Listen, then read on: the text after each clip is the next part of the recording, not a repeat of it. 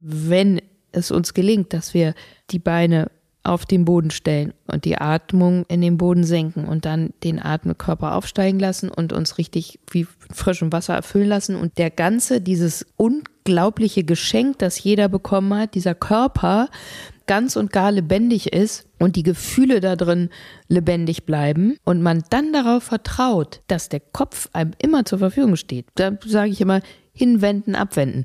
Wir wenden uns dem zu, was wir noch ergänzen wollen im Leben, aber wir können uns im Moment mal in Ruhe abwenden von dem, was der Kopf ist, weil der ist einfach hochkultiviert. Ja, das kriegen wir von klein auf mit. Der Körper aber und all das, was in uns verhandelt wird und die Gefühle und denen auch zu vertrauen, dieser Stimme zu vertrauen und dieses Bewusstsein wirklich ins, so drollig das jetzt klingen mag, ins Becken zu bringen und die Kraft darin zu spüren und diese innere Anlehnung und in diese Gelassenheit zu kommen. Dadurch ist nämlich, wenn das der Fall ist, man oben alle Schrauben rausnimmt, ist alles gelöst. Willkommen im Hotel Matze, dem Interview-Podcast von Mit Vergnügen. Ich bin Matze Hiescher und ich treffe mich hier mit Menschen, die mich interessieren und versuche herauszufinden, wie die so ticken.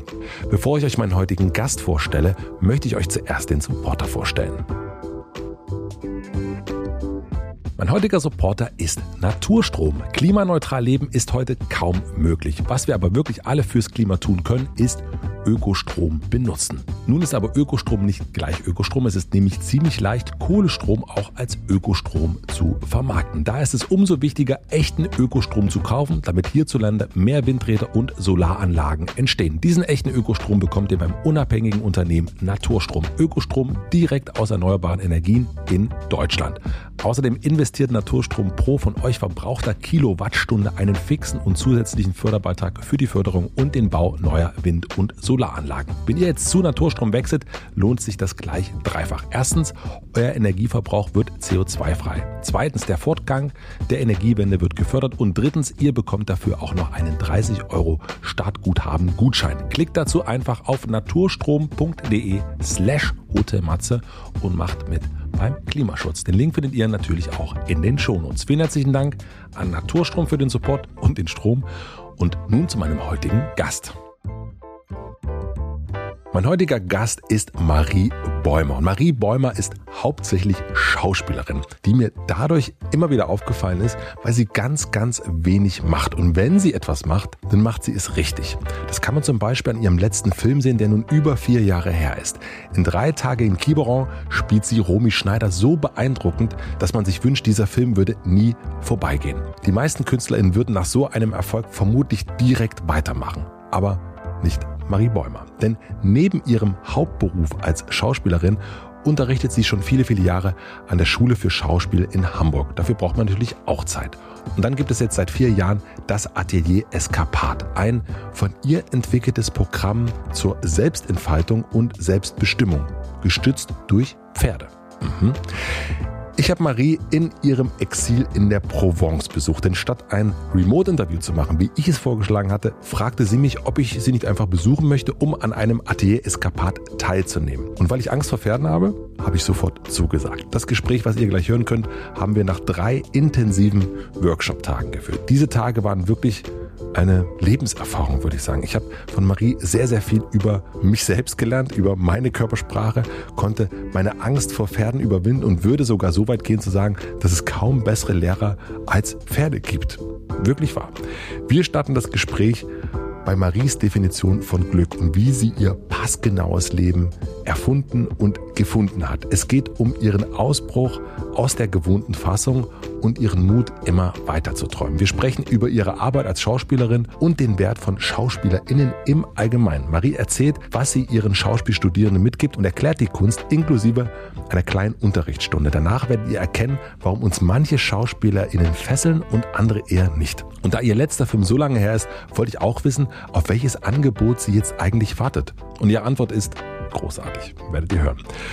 Und dann geht es natürlich auch noch um das Atelier Eskapat. Ich habe versucht, die Dinge, die ich da gelernt habe, hier auch wieder einzubringen, damit ihr beim Hören auch davon lernen könnt. Es geht um Pferde, um den Wesenskern, um Körperarbeit, Persönlichkeitsentwicklung, die inneren Kräfte, den eigenen Raum und ganz, ganz viel mehr.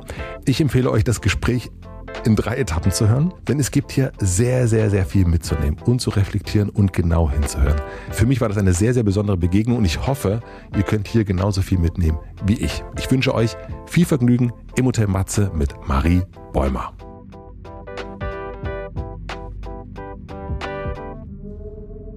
Marie, ist ganz ungewöhnlich, dich jetzt zu interviewen. Ist ein bisschen umdrehen jetzt gerade, ne? Ja. Finde ich.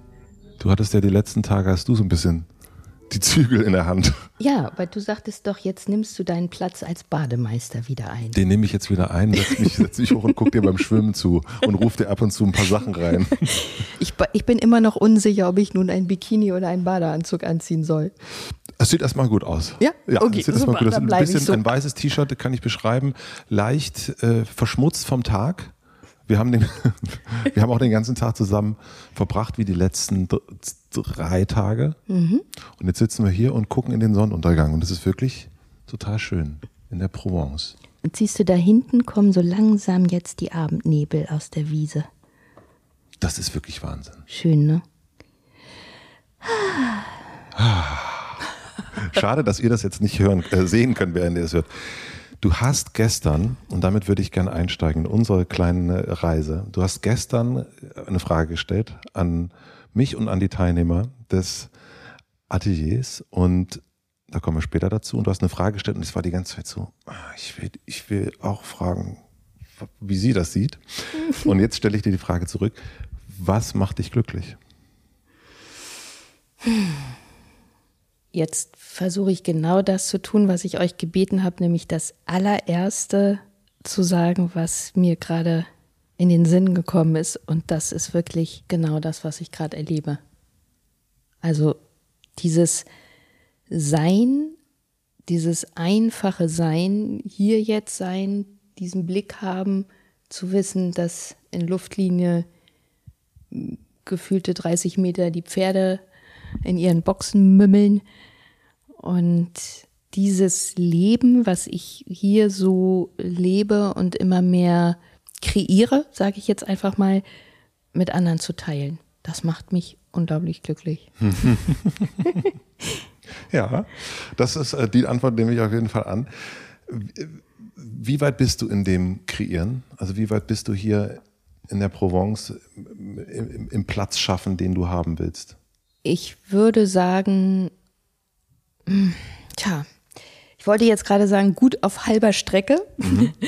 Und da ist so ein bisschen die Frage, ne, dieser, der, der Raum, der sich da jetzt gerade öffnet, der, ist, der bleibt für mich auch immer sehr frei und sehr weit, also gar nicht so definiert. Und trotzdem habe ich sehr klare Visionen und Ideen, die ich umsetzen möchte. Und ich glaube, dass ich relativ weit bin in der Freiheit dieses Kreierens. Das heißt, dass ich mir wirklich zugestehe und erlaube, jeden Tag aufs Neue zu sagen, ich gestalte es wirklich genau so, wie ich es möchte, wie es mir entspricht und wie es mir gut tut.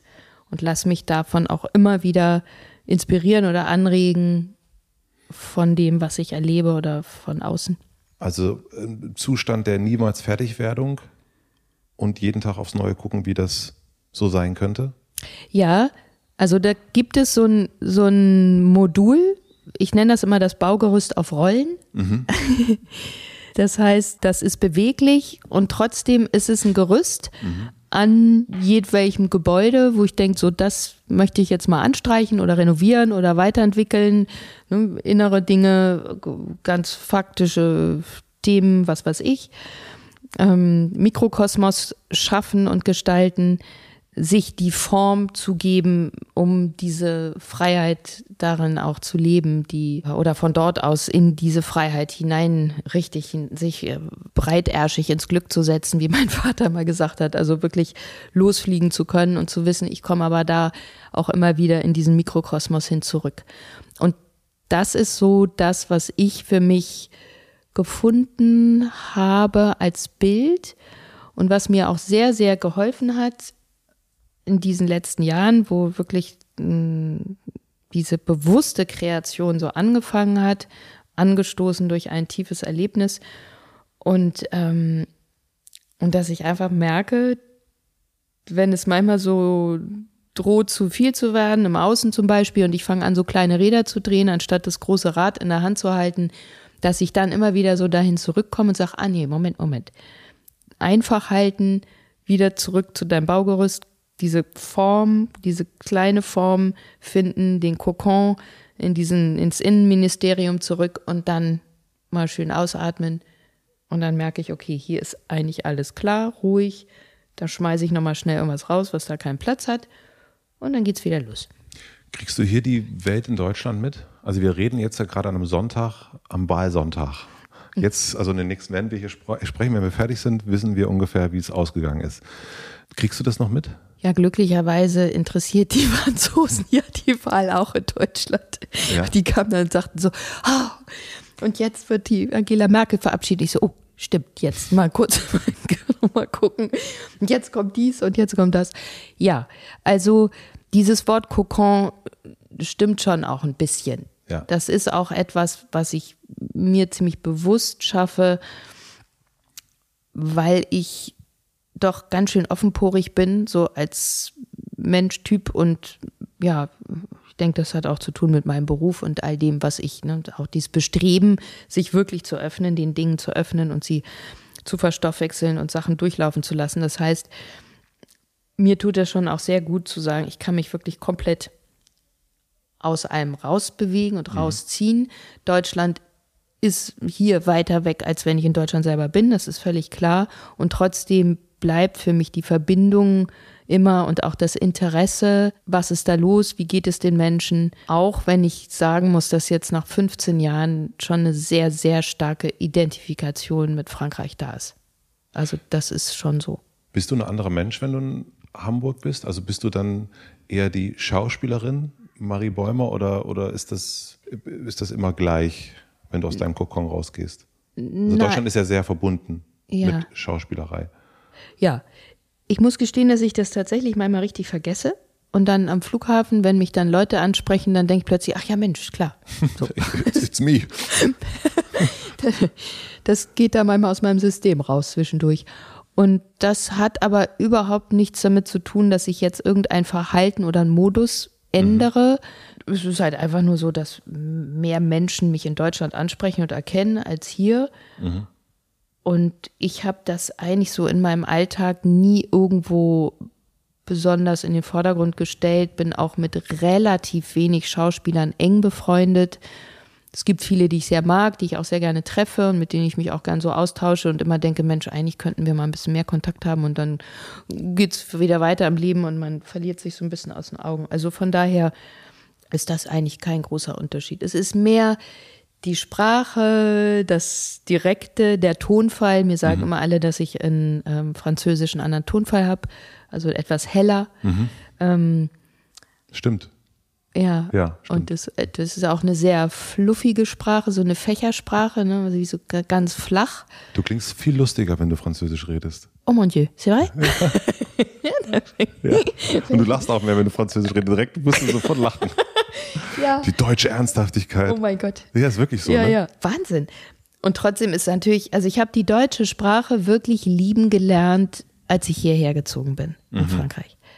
Aus der Distanz heraus habe ich, habe ich diese, diese langen Vokale, Qual. Ja, mhm. ich meine, was ist das für ein tolles Wort? Ja, mhm. das sagt so viel. Schmerz. Sehnsucht, mhm. Schmerzen. Mhm. Ja, also ich meine, das, das ist so kraftvoll und so ausdrucksstark. Und auch in der Poesie, also ne, das immer, auch viele aus den romanischen Ländern sagen, oh, ist so hart und so. Aber ich lese auch sehr gerne auf Deutsch und ich finde, es ist wirklich eine schöne Sprache. Du hast gerade erzählt, als wir über dein Kokon gesprochen haben, von einem Erlebnis. Hm, das hört sich so an, dass du dir erst seitdem erlaubst, dein Leben hier so zu leben, wie du es lebst. Stimmt das oder ist das, also so, hast du dir das vorher nicht erlaubt, bevor wir zum Erlebnis kommen, was mich natürlich interessiert? Hm, das hat eigentlich mit Frankreich nicht wirklich was zu tun, das, sondern ja. mehr mit dieser Tatsache, ähm, ein, ein so unglaubliches Freiheitsgefühl zu empfinden, wie ich es vielleicht, also vielleicht irgendwie in meiner Kindheit mhm. erlebt habe, in einer bestimmten Phase, so zwischen, ja, weiß nicht, Grundschulalter, acht und, und zwölf, vierzehn oder irgendwie sowas. Und das war einfach zufällig, dass ich dann hier war. Und dass es sich dann sehr gut ergab, dass ich das dann hier ganz gut so weiter in meiner Kreation umsetzen konnte und diese vielleicht nochmal andere Form dafür finden konnte als vorher. Aber musstest du dir das erlauben? Oder war das, also manchmal erlaubt man sich ja nicht das Leben zu leben, was man eigentlich leben will. Weil man denkt, man muss doch in der Großstadt sein oder man muss verfügbar sein äh, für mhm. Rollen und für was auch immer und man muss doch, man alle leben doch in der Eigentumswohnung und oder nicht und ja. ähm, schlafen gerne in Betten und nicht draußen unter freiem Himmel. Genau, also ist das ähm, ist das eine Erlaubnis? Nein, es war mehr eine Entscheidung, weil mhm. ich bin ja auch hierher gezogen, das habe ich ja schon mit 17 entschieden. Und mit 17 hast du entschieden, hierher? Ich ziehe nach Frankreich, ja. genau. Ich wusste noch nicht ganz genau, welchen Ort, aber ich wusste, ich gehe nach Frankreich und 17 Jahre später bin ich dann umgezogen. Mhm. Also hat von der Entscheidung bis zur Umsetzung dann so seine Zeit gebraucht, aber war dann so. und ähm, dies hier war auch nicht so, dass ich sagen könnte, ich hatte schon dieses Gefühl, dass ich das wollte oder brauchte und mir nicht erlaubt habe, sondern dass der Anstoß durch diesen Moment, den ich da erlebt habe, so stark war, dass ich dachte, ja Mensch, wieso eigentlich? Also natürlich. Mhm. Super Idee. So mache ich das jetzt. Und dann kurz zu denken, okay, wie passt das jetzt so, wie kriege ich das in das Puzzle rein? In dein eigenes Lebenspuzzle. Ja. Mhm. Und was war das für ein Erlebnis? was du hattest, was dich dann äh, dir das Puzzlestück rausgenommen und reingesetzt hat? Das war die Reise, die ich gemacht habe durch die Staaten von Arizona bis Montana mhm. mit drei Pferden und einem Verrückten. Für die Dokumentation? Zwei im Wilden Westen? Mhm. Genau. Und ähm, ja, also das ist irgendwie so auf den Punkt gewesen, was ich, ich sage es einfach mal, bin oder leben möchte und was, was auch genau wieder zu tun hat mit diesem, diesem fahrenden Mikrokosmos. Meine Mutter sagte auch immer, das ist meine Zirkusfamilie. Also wenn sie mich beschrieb mit meinem kleinen Clan, sagte sie immer meine Zirkusfamilie. Dieses sich bewegen mit den Tieren und den wenigen Menschen irgendwie in dieser Verbundenheit zu sein und von da aus irgendwie so Sachen zu erleben, die man mein Sohn sagte immer so süß, als er klein war, bis man das nicht glauben kann, Mama. Nochmal? bis man das nicht glauben kann. Bis man das nicht glauben ja, kann. So schön, dass du das nicht glauben kannst. Ah, und dann, bis mh. man das nicht glauben kann, sagte er immer, das fand ich so niedlich. Und so, so war das wirklich. Ne? Das ist so époustouflant, sagt man auf Französisch. Das heißt, ihr seid, ihr seid ja durch, durch Amerika geritten, gereist, mhm. Äh, nicht an einem festen Ort seiend, das Gepäck dabei, die Pferde dabei, du ja. hattest deinen Sohn mit dabei und du hast gemerkt, das ist das, wie ich das gerne hätte. Ja. Aha. Und dann abends wirklich einfach, also fix und fertig, aber man wusste genau warum. Viele Stunden geritten, viele Stunden gefahren, irgendwo überdimensionales Steak von Cowboy Joby äh, mhm. in Monument Valley serviert bekommen und dann draußen schlafen, dann wieder irgendwo in Motels unterkommen, also auch so zwischen allem ähm, fast immer irgendwie in der Natur, im Gespräch mit Menschen, total spontan. Irgend so ein, so ein Amerikaner mit einer, der, der, der fuhr mit so einem ähm, kleinen Gerät rum, wo er einen Tropf dran hatte den, das fuhr einfach so mit. Und der kam dann, setzte sich so zu uns und, und fing an zu reden. Die Amerikaner sind ja irgendwie, also an der Ecke auf jeden Fall alle geboren dazu, vor der Kamera irgendwas zu machen. Und sobald mhm. da eine Kamera läuft, dann, als hätten die das alles vorher sich ausgedacht und geprobt und dann auch mehrmals hintereinander und unglaublich. Und diese Leichtigkeit, da so in Kontakt zu kommen. Aber auch dieser Mikrokosmos und vor allen Dingen die Pferde schaffen diese Verbindung nach außen. Weil wenn du da irgendwie stehst mit einem Trailer an der Tankstelle und du hast Pferde dabei, das zieht, machst Musik an, das zieht Menschen an. Es sind einfach sofort lauter Leute da. Nun gibt es aber viele Leute, wenn, die, wenn man denen sagt, du, ich will jetzt Nomadenleben leben, ich will jetzt irgendwie nicht mehr an einem festen Wohnort bleiben und ich will unterwegs sein, die dann sagen, ja, aber das geht doch nicht mehr. Das kann man noch nicht machen. Man braucht doch einen festen Wohnsitz. Mhm. Ähm, warum gelingt es dir, dich da so zu frei zu machen? Also was hast du, was andere eben, deswegen fragte ich nach Erlaubnis. Es ist ja irgendwie schon eine Erlaubnis, das Leben zu leben, was man leben will. Und nicht nach Konvention zu gehen und zu sagen, mhm. na Mensch, das geht doch nicht.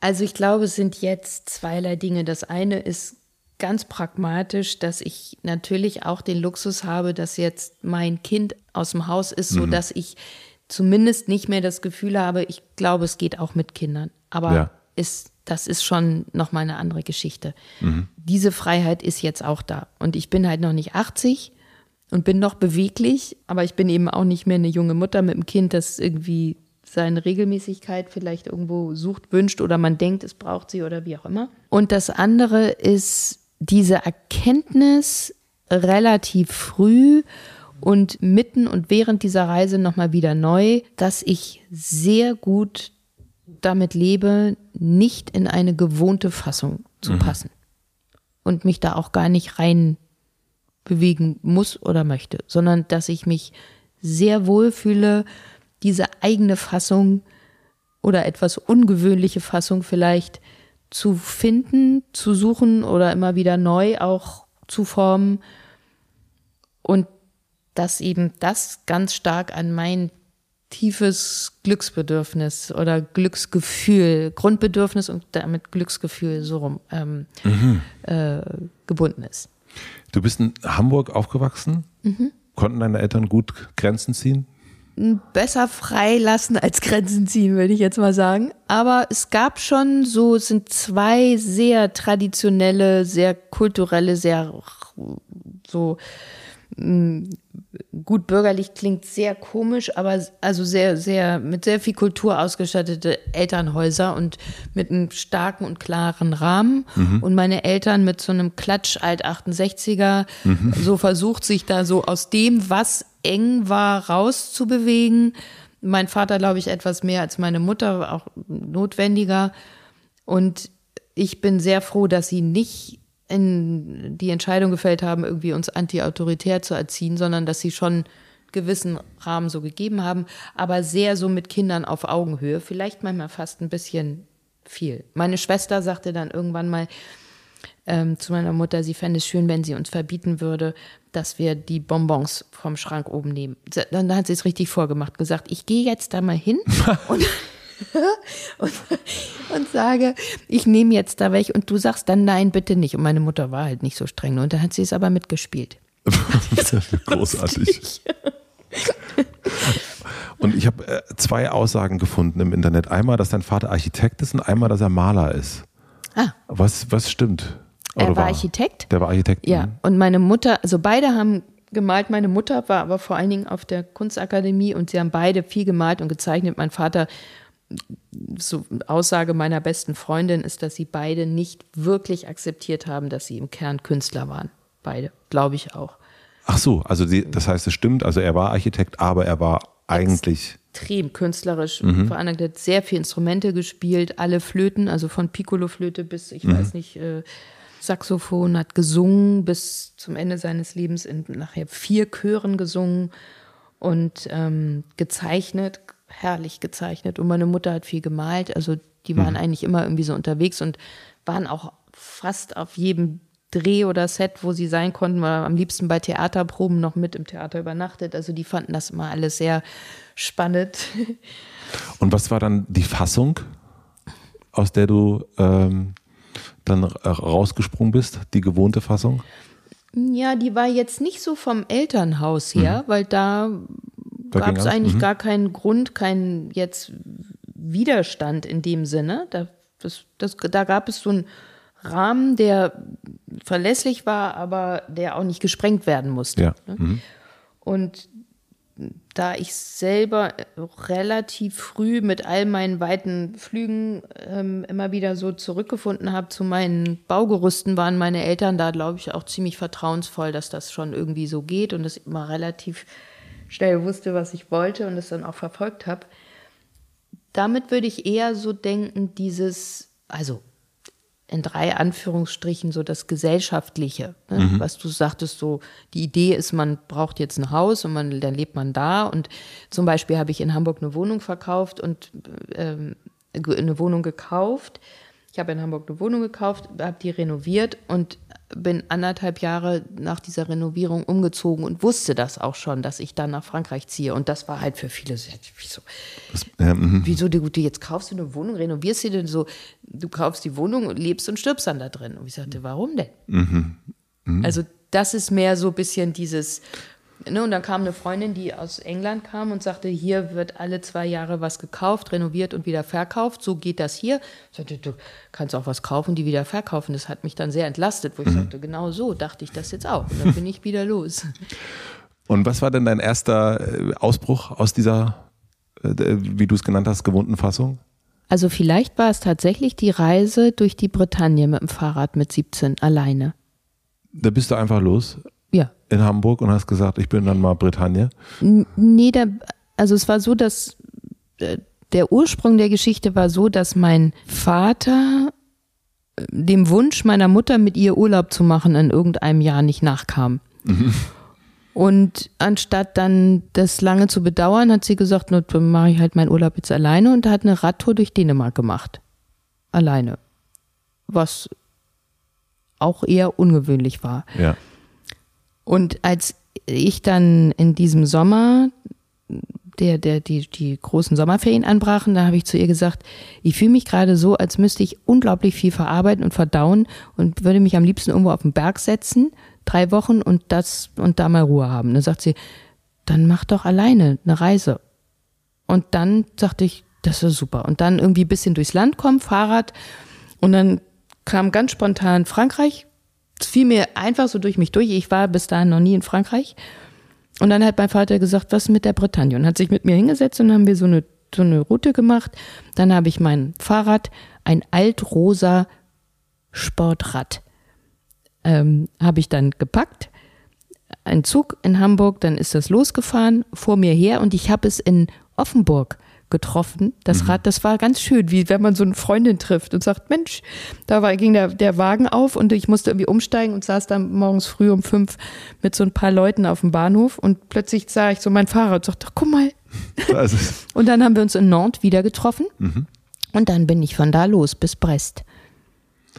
Und warum hast du dich, also, oder beziehungsweise, nee, anders gefragt, was hat sich dann bei dir so eingehakt, dass du dann 17 Jahre später hierher gezogen bist?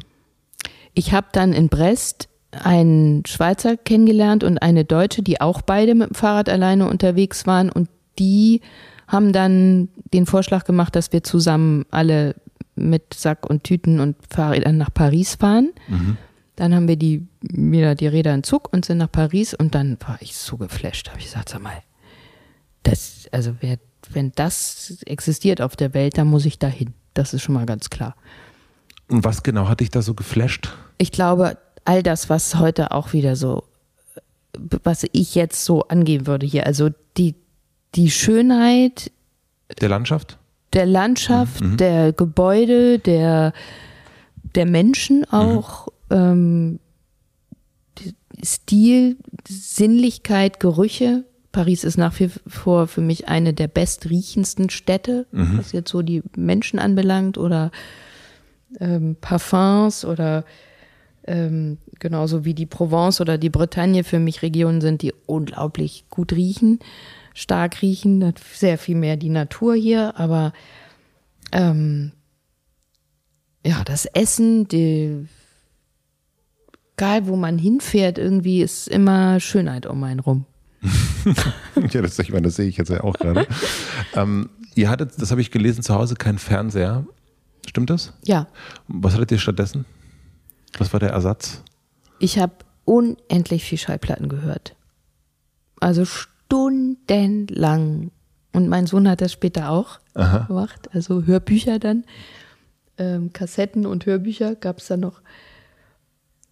Radio und Kino, dieses wunderbare kleine Programmkino in Blankenese mit blauem Saal und roten Saal gibt es immer noch. zwei äh, direkt bei uns um die Ecke. Ja, und ähm, Fernsehen bei den Nachbarn. Und dann wolltest du aber auf diese Leinwand. Also du wolltest ja eigentlich das, was zu Hause nicht erlaubt war, sozusagen, oder was es zu Hause nicht gab. Was äh, sagt uns das über Erziehung? Das ist wirklich etwas, was ich so ganz im Kern noch nicht zu fassen bekommen habe, weil ich bin heute tatsächlich am Zweifeln, ob ich damals, dieser Wunsch war ja sehr früh da, also Pippi Langstrumpf sozusagen, ne? das war so dein. Ja, die, die Kindheitsheldin und Grundschulalter und auch, ich weiß noch eben auch da wieder, ich wollte in das Ding irgendwie rein. Also ich weiß noch genau, wie ich als Kind so dachte, Moment, da, ich habe hier eine Fläche, also da ist die Leinwand, aber wie, ich sehe ja, dass das alles dreidimensional wird. Und ähm, wie komme ich jetzt dahinter da, so, da, und dieses Reinschlüpfen in die ganze Angelegenheit, das ist eigentlich heute der Fall. Also diese Lebensform dieser Kindheitsheldin ist die, die ich jetzt immer mehr einnehme. Und eigentlich war es das. Und ich glaube, es war ein Verwechseln mit Filmschauspiel. Das hat sich dann zufällig daraus ergeben, weil die Leute mir gesagt haben, wenn du auf die Leinwand willst, dann musst du halt Filmschauspielerin werden. Also verstehe das richtig? Du hast Pippi Langstrumpf oder ja, Pippi Langstrumpf gesehen und dachtest, du willst im Grunde zu ihr auf die Leinwand, also willst, also dann musst du ja, wenn du neben ihr sein willst, Schauspielerin sein aber eigentlich wolltest du nur ihr Leben leben? Diese Identifikation mit diesem Leben und dieser, ähm, diese Lebensform, genau. Das, eigentlich war es mehr das, Aha. als jetzt die Tatsache, ich werde Schauspielerin, weil ich dann in verschiedene Rollen schlüpfe, dann spiele ich die und dann spiele ich die und spiele ich die. Und dann bin ich da so rein und habe dann. Aus Versehen eine sehr Versehen berühmte Schauspielerin geworden. Bin ich Schauspielerin geworden, dachte, das ist sehr interessant und dann mache ich das mal hier und mal so und mal da. Und so viele Jahre später denke ich jetzt plötzlich, also das ist, war alles schon doll und ist auch gar nichts verkehrt daran, aber irgendwie war das vielleicht ein Missverständnis. und jetzt denke ich, Mensch, das ist ja fantastisch. Jetzt bin ich endlich dahinter gekommen, wie das hier umzusetzen ist, die ganze Angelegenheit. Und jetzt hat sich diese Form dafür immer mehr ergeben. Und dann ist es eigentlich egal. Ich meine, Pippi Langstrumpf, vielleicht wäre die jetzt in weiterem Zuge, wenn Astrid Lindgren die weiterschreiben würde, vielleicht wäre die auch Schauspielerin geworden. Das ist ja eigentlich nicht so wichtig, was sie dann ist. Ja, die macht halt so ihr Leben. Und das kann man dann auch mal machen, kann man aber auch was anderes machen dann zwischendurch wieder. Also du bist aus Versehen Schauspielerin geworden, du bist es aber noch immer, oder? Würdest du dich noch ja, als Schauspielerin Ja, sagen? ja, durchaus. Gut, okay, da sind wir schon mal, sind schon mal einig. Und warum? Ich glaube, Schauspieler ist man auch, das ist man dann nicht irgendwann nicht mehr. Und warum, hm, warum bist du es dann noch? Also wenn das, also was gefällt dir an diesem Beruf, wenn du jetzt weißt, das war ja eigentlich ein Versehen? Also, oder ein Irrtum. Ich habe eigentlich was anderes gedacht. Ja, weil es natürlich fantastisch ist, dass dieses Medium, und damit hat ja jetzt Pippi Langstrumpf gar nichts zu tun, die ja als äh, Figur in einem Buch mhm. beschrieben wurde als erstes, dass sie jetzt in, in, ins Medium Film hineingekommen ist und damit unendlich viele Menschen ähm, auf der ganzen Welt irgendwie äh, animiert oder bereichert oder inspiriert hat, dass das Medium Film natürlich ein, eine fantastische Möglichkeit ist, um dieses Erleben von dem, was ich gerade beschreibe, ja, also ähm, die Freiheit, die ihre Form gefunden hat, zu transportieren. Und deshalb möchte ich das auch unbedingt weitermachen. Also die, die, ob ich jetzt hier die Eskapade beschreibe oder andere Dinge oder einen Weg einer Figur, finde ich das Medium Film immer noch hoch faszinierend und spannend und großartig, um das mit ganz, ganz vielen Menschen zu teilen und mitzuteilen. Aber was ich noch nicht verstanden habe tatsächlich, auch in der Beschäftigung mit dir und auch in dem unserem Zusammensein in den letzten Tagen, du bist ja, und das sagst du ja auch, ein extrem freiheitsliebender Mensch. Und also da ist Mrs. Selbstbestimmt sitzt vor mir. ja. Und dann ist aber der Beruf des, der Schauspielerin ja eigentlich, finde ich, in der Kunstform der abhängigste Beruf. Also so, du kannst ja nicht einfach jetzt sagen, Also du kannst, also als Musiker kannst du dich alleine hier hinsetzen und kannst äh, dein Lied spielen. Äh, als Schauspieler brauchst du ganz viel Erlaubnis, nämlich. Du brauchst ja ganz viele Leute, die sagen, du brauchst ein gutes Buch, du brauchst ein Publikum, du brauchst einen Regisseur, du brauchst einen, also du brauchst ganz viele Dinge, die eigentlich so ein bisschen dem widerstreben, zumindest wie ich, wie ich dich kennengelernt habe jetzt. Wie, wie geht das zusammen? Ja, also. Oder verstehe ich irgendwas falsch? Also kann ja auch sein. Ich glaube, das ist auch wieder eine Frage der Perspektive, weil du natürlich in dem, diesem Rahmen jetzt, dass es schwierig ist, als Schauspieler irgendwo alleine irgendwie für sich so zu sein, zu existieren. Aber da gibt es ja auch doch, denke ich, recht wenige Berufe, vor allen Dingen künstlerische, ja, ist ja immer irgendwie eine Art von ähm, Gegenüber, was man dann braucht oder sucht. Und vielleicht ist der Schauspieler tatsächlich einer, der in einem ganz starken Rahmen da und, und gebunden an viele Dinge ist. Aber ich habe auch immer gesagt, wir können warten, wir können in, uns in eine Warteschleife begeben und in einer Dauerabhängigkeit oder die als Schauspieler? Ja. Mhm. Auch als freier Schauspieler vor allen Dingen. Hm. Oder wir drehen die Sache um und sagen, ich kann immer etwas tun. Immer. Und in dem Moment, wenn du dich in Bewegung setzt, und da fällt mir mein Vater wieder ein, der sagte, in den Momenten, wenn man innerlich stagniert, sagte, ist nicht wichtig, was du tust, sondern dass du was tust. So ein banaler Satz. Mhm. Manchmal ist sowas total hilfreich. Auch wenn ich sage, es geht immer eigentlich im Kern um deine Inhalte und das, die, die, die Leidenschaft, die daraus erwächst, aber manchmal sich einfach nur in Bewegung zu setzen. Und dass ich dann gesagt habe, auch heute noch zu meinen Studenten, du hast eine starke Begabung im Singen. Also in diesen Zeiten, wo du denkst, es kommt nichts, es passiert nichts, ich bin in Abhängigkeit und ich kann nur mit dem und so, schreib was, singe. Geh da weiter ich habe in Wien, als ich da hingezogen bin, eine Weile und dachte, hier ist jetzt gerade kurz vorm Balkan, die haben mich alle vergessen, nichts passiert mehr. Dann habe ich mir Packpapier besorgt und habe angefangen zu malen und war dann so glücklich mit meinem Malen, mhm. dass ich richtig beleidigt war, als dann plötzlich zack, zack, zack drei Angebote wieder irgendwie da waren. Und natürlich ist es schon eine bestimmte Bereitschaft zu sagen, ich halte es auch aus, wenn in bestimmten Phasen nichts passiert. Und ich vertraue dem Leben und ich vertraue meiner Fähigkeit und, und meinem, meiner, meiner, meinen Talenten oder meinem, meinem ja, Bestreben, Dinge wirklich ans Licht zu bringen und umzusetzen und in die und die Form zu bringen, dass das auch dann sichtbar wird, dass das in die Welt kommt. Und ähm, bewege mich dann auch immer wieder neu dahin.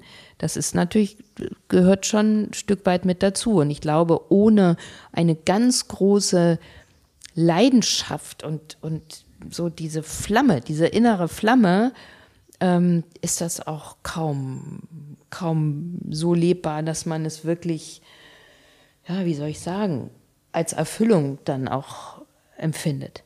Und ich muss sagen, bei mir ist es auch so, dass ich schon ein Mensch bin, der mh, mm, eigentlich immer ziemlich ein Kurzstreckenläufer, das heißt kurz ein ho hohes Maß an Energie aufwendet und dann sehr gerne wieder ähm, als Katze mit satten Bauch äh, rückwärts in der Sonne liegt. Und Hast du ein äh, berufliches Beispiel dafür? Also wenn wir jetzt sozusagen das Schauspieler äh, und, und das äh, Schauspiel, ja, Filmdreh, reinnehmen, Filmdreh. Filmdreh ist ja ein Stück weit das. Mhm. Ne? Also du sagst, als Protagonist bist du im Dreh vielleicht vier bis sechs Wochen heute. Früher war es ein bisschen länger. Außer das ist jetzt eine Seriensituation, aber für einen Spielfilm, epische Erzählweise, zack, da drin. Mhm. Und dann gibt es richtig Vollgas und dann ist, fährst du wieder in die 30er-Zone und blub, blub, blub, blub, blub und gehst ins Dorf und einkaufen und abends um neun ins Bett und morgens um sieben aufstehen und dann. Das kannst du? Ja. Diesen die, die Chillo ja. Äh, Bäumer? Ja, also dieses wirkliche Pausen dann, ich sag mal so richtig etablieren im Tag selber ist immer noch was, was mir jetzt nicht so leicht fällt, wie die Energie hochzufahren. Das ist was, wo ich immer noch übe. Du machst ja auch, du hast mir erzählt, dass du so äh, Post-it-Zettel in dein Auto packst, wo drauf steht, Pause machen. Genau, Pause, Zeit. Ganz langsam mit drei A's. ja, deswegen kann ich mir nicht vorstellen, dass du irgendwie, wenn, wenn jemand sich Post-it-Zettel ins Auto kleben muss, mit Erinnerung, hier Pause, kann ich mir nicht vorstellen, wie du äh, wie eine dicke Katze hier jetzt äh, in der Landschaft rumliegst und sagst, naja, vielleicht ruft irgendwann mal jemand wieder an und sagt, ich soll was drehen. Wenn nicht, dann drehe ich mich nochmal um. Ja. Das kann ich mir nicht vorstellen. Gibt es wirklich diese, diese Marie, die sich so wie eine dicke Katze so hinlegt? Ja, vielleicht müsste ich dich dann nochmal in der Pausenzeit einladen. Na ja, gut. Das, ich kann wirklich sehr gut da auf dem, in der Sonne rumkriepeln und lange Pausen machen und essen und nochmal Mittagsschlaf. Und das geht dann auch so weit, dass ich es wirklich so genießen kann, dass es dann schon fast droht zu kippen. Ne? Also wo ich dann merke, so, okay, jetzt muss ich wieder aufpassen, dass ich so ein bisschen, bisschen anziehe. Ja, ich freue mich über eine Postkarte aus dem äh, aus der aus der Hängematte. Ja. Bin ich gespannt auf jeden Fall. Aber was ich, ich habe ein ganz altes Interview von dir gefunden im äh, Spiegel. Und da warst du, so hattest du deinen allerersten beruflichen, also Schauspielererfolg. Und du warst schon, dachte ich, und ich dachte erst, äh, das ist ein neueres Interview, aber dann habe ich gesagt, ah nee, das ist ja wirklich schon richtig alt. Und du hattest schon so was total fast schon abgeklärtes. Also einerseits eine Leidenschaft für diesen Beruf, aber eine Abgeklärtheit zu dieser ganzen Industrie, zu diesem ganzen Zirkus.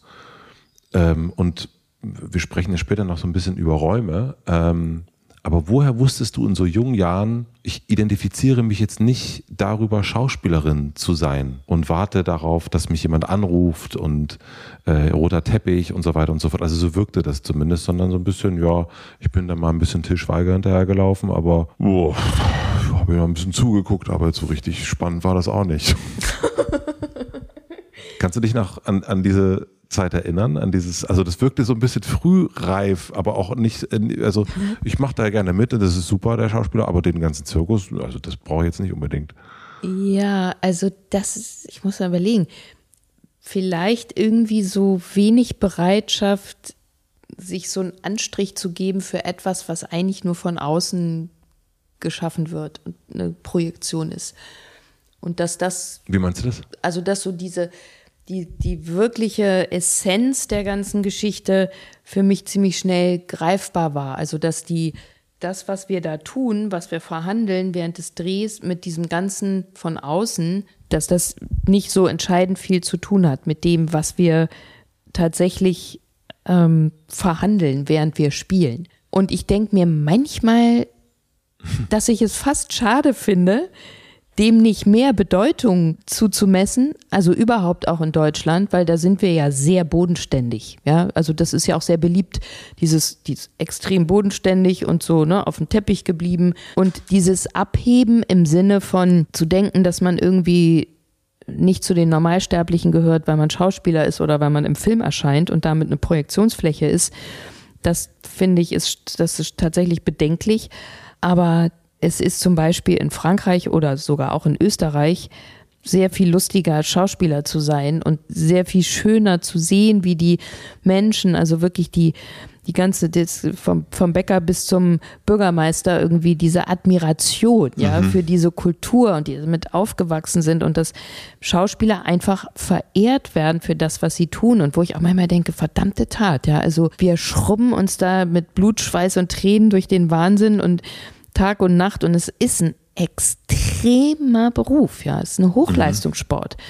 Es ist wirklich Wahnsinn und ne, auch diese Projektionsfläche des nur verwöhnt werden und so und so und so. Also wo ich irgendwie sage, Fußballer mhm. auf sehr hohem Niveau, die, die haben auch ihre Fahrer und Masseure und weiß der Henker was, so würden die überhaupt nicht klarkommen. Mhm. Und das ist so ein Punkt, wo ich manchmal denke, das ist auch schön, wenn man dieses Bigger than Life und dieses aus dem Alltäglichen herausheben und das, das, das entdecke ich auch wieder ganz neu, wo ich sage, ja, dafür machen wir das. Und das ist auch das, wovon ich schon früh geträumt habe. Wie gesagt habe, für mich ist diese Welt von Pippi Langstrumpf meine Realität und die ist nicht so wie das, was hier jetzt landläufig stattfindet und hat nichts zu tun mit, ich muss heute noch irgendwie meinen Waschmittel einkaufen und dies und das und das und das. Das ist anders. Das heißt, also du findest es, dass man ruhig auch mal sagen, also dass man die Stufen auch mal bewusst hochgehen kann und sagen kann, ja, ich bin Schauspieler und das ist oder Schauspielerin und das ist, ein, das ist eine große Sache. Ja, und ich nehme die Menschen in diesen Traum mit hinein, mhm. weil es ist auch ein Traum. Ja. Es ist ein Traum und es hat etwas Traumhaftes und es hat, ähm, das ist für uns ja auch nicht gewöhnlich und normal, dass wir irgendwie in unfassbaren Kleidern über rote Teppiche wandern oder dass wir ne, in sehr besonderen Hotels unterwegs sind und viele Reisen machen in dieser Form oder dass wir plötzlich mit einem Kinofilm um die Welt äh, reisen und dort ins Gespräch kommen damit. Das sind schon neben all der Anstrengung traumhafte Momente und auch das, was man dann erlebt in dieser Enklave außerhalb von Raum und Welt, plötzlich oder außerhalb von Raum und Zeit so Dinge zu verhandeln mit den Kollegen und in, in, in ganz tiefe ähm, Gründe und Abgründe hineinzusteigen und daraus wieder empor und so, also die Dinge auch wirklich sichtbarer, fühlbarer, hörbarer, äh, spürbarer zu machen und erfahrbarer und, und Menschen damit auch aus etwas herauszureißen oder mitzureißen. Und all das ist das, was mich auch wirklich ins Kino geholt hat und was ich auch sehen will. Ich will mein, mein Leben nach dem Film ändern. Und wenn das nicht passiert, dann bin ich enttäuscht. Das ist total spannend, was du sagst. Also, weil es stimmt, also in meiner eigenen Beobachtung auch. Also diesen, äh, und es ist saudeutsch, natürlich, dass man schon das blöd findet, wenn jemand so ein bisschen abhebt. Ja, der soll immer mal schön auf dem Boden bleiben jetzt, ne? Ja. Und diesen, wenn ein toller Film gekommen ist, dann, ja, der nächste wird bestimmt nix. So, ne? Und was wir erst schon hatten, dieses Qual, ja, das äh, und so weiter. Dann, also dieser, keine Ahnung, ich bin ja nicht mal Schauspieler, aber ich kenne auch dieses, Gefühl, so dass man denkt, ja, na, ist jetzt aber schon ein bisschen, denkt er auch, er oder sie, die ist jetzt was Besonderes. Aber es ist ja wirklich was Besonderes. Ja, und man will sich doch auch verlieben. Was spricht denn dagegen? Du möchtest dich doch identifizieren und verlieben mit deinen, mit deinen, mit den Helden da, ja, Voll. und sagen, ich, wieso, wieso habe ich halblange braune Haare und nicht rote kurze wie die Protagonistin? Genau so hätte ich es eigentlich immer machen sollen. Und ne, zack, Haare ab. Und diese, diese, dieses da hineinschlüpfen wollen. Und dann wird es einem aber schon wieder irgendwie so abgenommen oder verboten oder klein gehalten. Ja, aber man selber ja auch, also das machen ja die äh, SchauspielerInnen ja auch, indem sie, keine Ahnung, die Instagram-Story äh, und die ganze Zeit vom Drehen und so weiter und so fort. Das wird ja alles so, dann sieht man das Catering und sieht, oh Gott, das ist ja auch, das, sieht ja trauriger aus als mein eigenes Frühstück. Und dann ist das ja, nimmt das, um bloß ja nicht ein abzuheben, damit ja. wir mal alle schön auf dem Boden haben. Das ist eine sehr, ein ganz neuer Blick. Also hm. finde ich gut. Also ich werde äh, Schauspieler jetzt nochmal anders betrachten und sagen, heb endlich ab. ja, und ich finde auch, mit der Welt hier geht mir das auch ein bisschen so. Ja. Es ist auch eine Zauberwelt. Und nach mhm. 15 Jahren ist es für mich immer noch eine Zauberwelt. Die Provence in ihrer Intensität, in, ihrer, in, in ihrem Extrem ist genauso eine große Herausforderung wie eine Bereicherung. Und, ähm, und ich merke es immer wieder, wenn Menschen kommen von außerhalb und es mit mir hier teilen, ist es eine doppelte Freude. Und ich bin richtig also es klingt jetzt vielleicht komisch zu sagen, dass ich stolz bin, hier zu leben, aber es macht mich wirklich richtig glücklich. Und das zu teilen macht mich noch glücklicher. Dein letzter Film ist vier Jahre her, oder? Ist es drei, vier, fünf? Ich bin ja ganz schlecht mit dem, was war. Ja, das merke ich, also da verschwimmt bei mir jetzt schon, also vorletzte Woche war schon, wäre schon für mich jetzt schwierig. Ich ahne, dass ich das letzte Wochenende in Arl war und bei Freunden das Wochenende verbracht habe und glaube ich dieses neue Museum da angeguckt habe. Aber, Aber möchtest du das, also machst du das absichtlich, weil du nicht nostalgisch sein willst? Ich habe tatsächlich ein, nachdem meine Eltern beide dann gestorben waren, in, glaube ich, auch das weiß ich nicht mehr genau, aber ich vermute ungefähr mhm. sieben Jahre Abstand, habe ich viel geräumt, Dinge geräumt, äh, Erbe durchgegangen, dann als es möglich war, ähm, dann ein bisschen Zeit braucht das ja mhm. irgendwie und empfand das als eine unfassbare Entlastung und dann nochmal so ein bisschen weitergeräumt und geräumt heißt ausgeräumt? Ausgeräumt, ja. wirklich mhm. richtig entschlackt, richtig mhm. weggeworfen, abgegeben, reduziert und bin in einen richtigen Reduktionsrausch geraten und habe dann irgendwann festgestellt und jetzt nochmal wieder neu, das natürlich. Je älter wir werden, desto mehr Vergangenheit haben wir, nichts Neues und sprechen darüber, über das, was war. Und ich merke bei Menschen, die mir viel Geschichten aus ihrer Vergangenheit erzählen und auch Freundinnen, die dann sagen, ach, weißt du noch da und so, das kann ja alles lustig sein, dass es mich eher beschwert, als irgendwie was in mir wach macht. Mm. Und genauso geht es mir auch, dass ich denke, oh, und gerade auch mit den Filmen, also jeder Film, den ich gedreht habe, der ist für mich komplett abgeschlossen. Ich habe jetzt irgendwann mal vielleicht einen Film wie so wie Männerpension oder so mal irgendwo mit jemand nochmal angeguckt und hatte dann Spaß daran. Aber auch das, irgendwie ist das ganz schnell für mich immer so, ich sage, das ist jetzt abgeschlossen, ist wunderbar, ich freue mich darüber, ich habe richtig gelernt, mich sehr auch darüber zu freuen, dass, dass mir Dinge gelungen sind, als sie ein große, großer Bogen waren, ein bestimmter Kraftakt oder auch als ich mein, mein Buch über die Eskapade geschrieben habe, es abgeschlossen war und dann war das fertig. Und dann kommt wieder Raum für, für was Neues. Und ich wie gesagt, und mit Zahlen, ich, war, ich bin so schlecht mit Zahlen, aber wahrscheinlich ist es ungefähr. Und es ist drei Tage Quiberon. Ja. Ist, ähm, und das ist ja ein Film, der nochmal so, das habe ich mich nämlich gefragt, also so, das ist äh, gefühlt ja lange her, äh, auch in der, in der neuen, modernen Welt. Ähm, und dann ist es aber wirklich ein krasser Film. Einfach ein unfassbarer Film, finde ich. Also ich habe den jetzt auch nochmal in Vorbereitung nochmal geguckt. Ich habe ihn damals gesehen im Kino und jetzt nochmal mal und es hat mich völlig, also ich saß im Zug hierher und hab mich, es hat mich völlig weggerissen. Also mhm. das äh, auch so im Sinne von, da spielt ja Zeit keine Rolle im Grunde. Also schon, also in, äh, in der Geschichte, aber das ist, den Film kann man ja in 100 Jahren noch gucken und äh, das wird einen total wegbomben. Hast du das, also zwei Sachen, die ich mich gefragt habe. Zum einen, der erste, hast du das in dem Moment gespürt, dass das jetzt etwas ist, was nochmal irgendwie ein, ein anderes Level hat. Während du das, also auch wenn es sehr lange her ist und ich will auch nicht nostalgisch sein, aber so, mhm. ich, äh, was ich wissen will, ist, wenn Exzellenz entsteht, merkt man das auch in dem Moment. Es gibt so Momente, wo man es anfängt zu ahnen.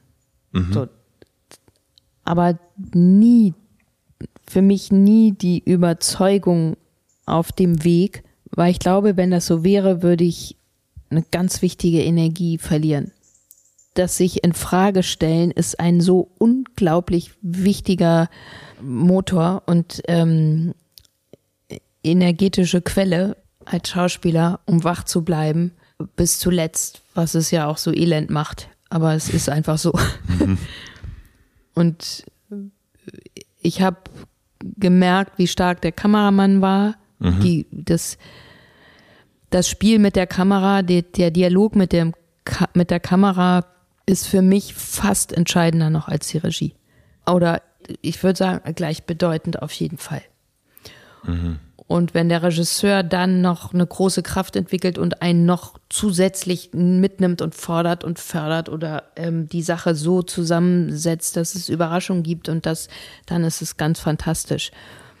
Mhm. Und Emily Artef ist schon auch wirklich sehr, sehr aufmerksam und sehr genau in dem, was sie tut und wie sie es tut. Die Regisseurin. Ja, mhm. die Regisseurin und dann die Kollegen natürlich. Also die Tatsache, dass sie in Schwarz-Weiß gedreht wurde, fand ich von Anfang an eine ganz großartige Entscheidung. Aber gerade auch bei dieser Rolle äh, war die, die Gefahr, damit zu scheitern, so groß, dass die Gefahr, dass ich meine also dich, inneren Selbstkritiker nicht am, am, am Laufen halte, nicht sehr groß. Ja, ohne da jetzt zu tief drauf eingehen zu wollen, aber zum Erklären, du spielst Romy Schneider, das ist etwas, was man dir immer, immer wieder angetragen hat und du hast immer wieder Danken abgelehnt mhm. und, ähm, und dann hast du es trotzdem gemacht und deswegen ähm, kann ich nachvollziehen, warum man das dann so, ähm, warum das nochmal ein, ein extra großer Klotz ist. Die zweite Frage, die ich mich gestellt habe, auf was für ein Drehbuch wartest du jetzt? Das Wunderbare ist, dass ich nicht warte. Schaut nach unten, ist ganz bestimmt. Sehr gut. ich warte nicht, Kollegen. Dafür habe ich zu viel zu tun. Ja, nein, aber dann, nee, okay, ich frage nochmal anders. Auf was für ein Drehbuch hoffst du jetzt? Ich würde unendlich gerne mal eine Figur spielen, die sich voller Freude permanent ins Fettnäpfchen setzt. Also so eine ganz einfach gestrickte, immer bisschen zu schnell, so im gesamten Habitus, ein bisschen ungelenk, darin sehr bemüht, aber einfach komplett daneben. Das würde ich wahnsinnig gerne mal spielen. Ha. Herzliche Grüße an Christian Ulm äh, an dieser Stelle. Vielleicht was für die neue Jerks-Staffel. das könnte doch interessant werden, denke ich gerade. Hm. Auf deiner Webseite. Da sind, also du hast, äh, oder ihr habt für äh, drei Tage Quiberon in Quiberon äh, wahnsinnig viele Preise abgesahnt. Und dann gibt es einen Satz bei dir auf der Webseite. Ein Orden und der Geigen werden manchmal auf demselben Weg verdient. Und das fand ich einen wirklich, also für die Auflistung der Preise ein Wahnsinnssatz. Und ich nehme mal an, dass der nicht ganz ohne Grund da steht, wie ich dich jetzt kenne. Ähm, du guckst gerade so irritiert. Ja, ich glaube, das ist irgendein Missverständnis. Das sagt mir gar nichts. Ein Orden und der Geigen werden manchmal auf demselben Weg verdient auf deiner eigenen Webseite. Auf der Marie Bäumer Mhm. Mhm. Mhm. Das ist, das ist tatsächlich für mich eine Überraschung. wo, wo hast du das gefunden? Da steht irgendwo Preise und dann steht das da. Steht oben drüber. Ja. ja. Schnitt. okay. nee, weil ich, nee, weil, ich das, weil ich das so ein super Satz fand dafür. Ja. Also weil es ja auch äh, äh, auf den Punkt bringen. Ich habe mich deswegen gefragt, Witzig. warum hast du das hingeschrieben? Vielleicht hat, kommt das von Marc Thiele, der die Website gemacht Vielleicht. hat. Einfach so ist so sein hat sich, Humor. Hat er sich gedacht, ja, aber klar, weil natürlich mit Preisen auch wirklich der Galgen kommt. Also so, also das ist ja, daran wird man ja auch gemessen und so weiter. Deswegen dachte ich, ah. willst du vielleicht dazu ein bisschen was sagen? Aber so. du willst dazu gar nichts sagen. Ich kann gerne was zu Preisen sagen, aber auch ja, dann also, ja. Weil das mit dem Satz ist tatsächlich für mich komplett neu, finde ich mhm. lustig, aber ähm, ja, das ist ganz interessant, weil auch da habe ich, glaube ich, als ziemlich junge Frau, junge Schauspielerin, das alles immer so ein bisschen, ich sage jetzt mal, abgetan. Ja, also so ein bisschen, naja, ne, Preise, gut, mh. Und dann, als ich nach Frankreich zog, hat mein Vater mir ein Buch geschenkt von einem Holländer, die Kreationsspirale. Und da gab es so eine in zwölf Kuchenstücken, zwölf Punkten hat der aufgelistet und mit der, sich mit der Frage beschäftigt, ist unser Schicksal das, was uns führt, lenkt, ne? oder nehmen wir es selber in die Hand, diese große Frage. Und dann hat er diese Kreationsspirale erfunden. Und da gibt es eben zwölf Punkte. Dann geht es irgendwie los mit Visualisieren, äh, Planen, Umsetzen, Handeln äh, oder Handeln, Umsetzen, so. Und ganz am Ende gibt es drei Posten. Also dann ist der Abschluss irgendwie getan und dann kommt Empfangen und Genießen. Mhm.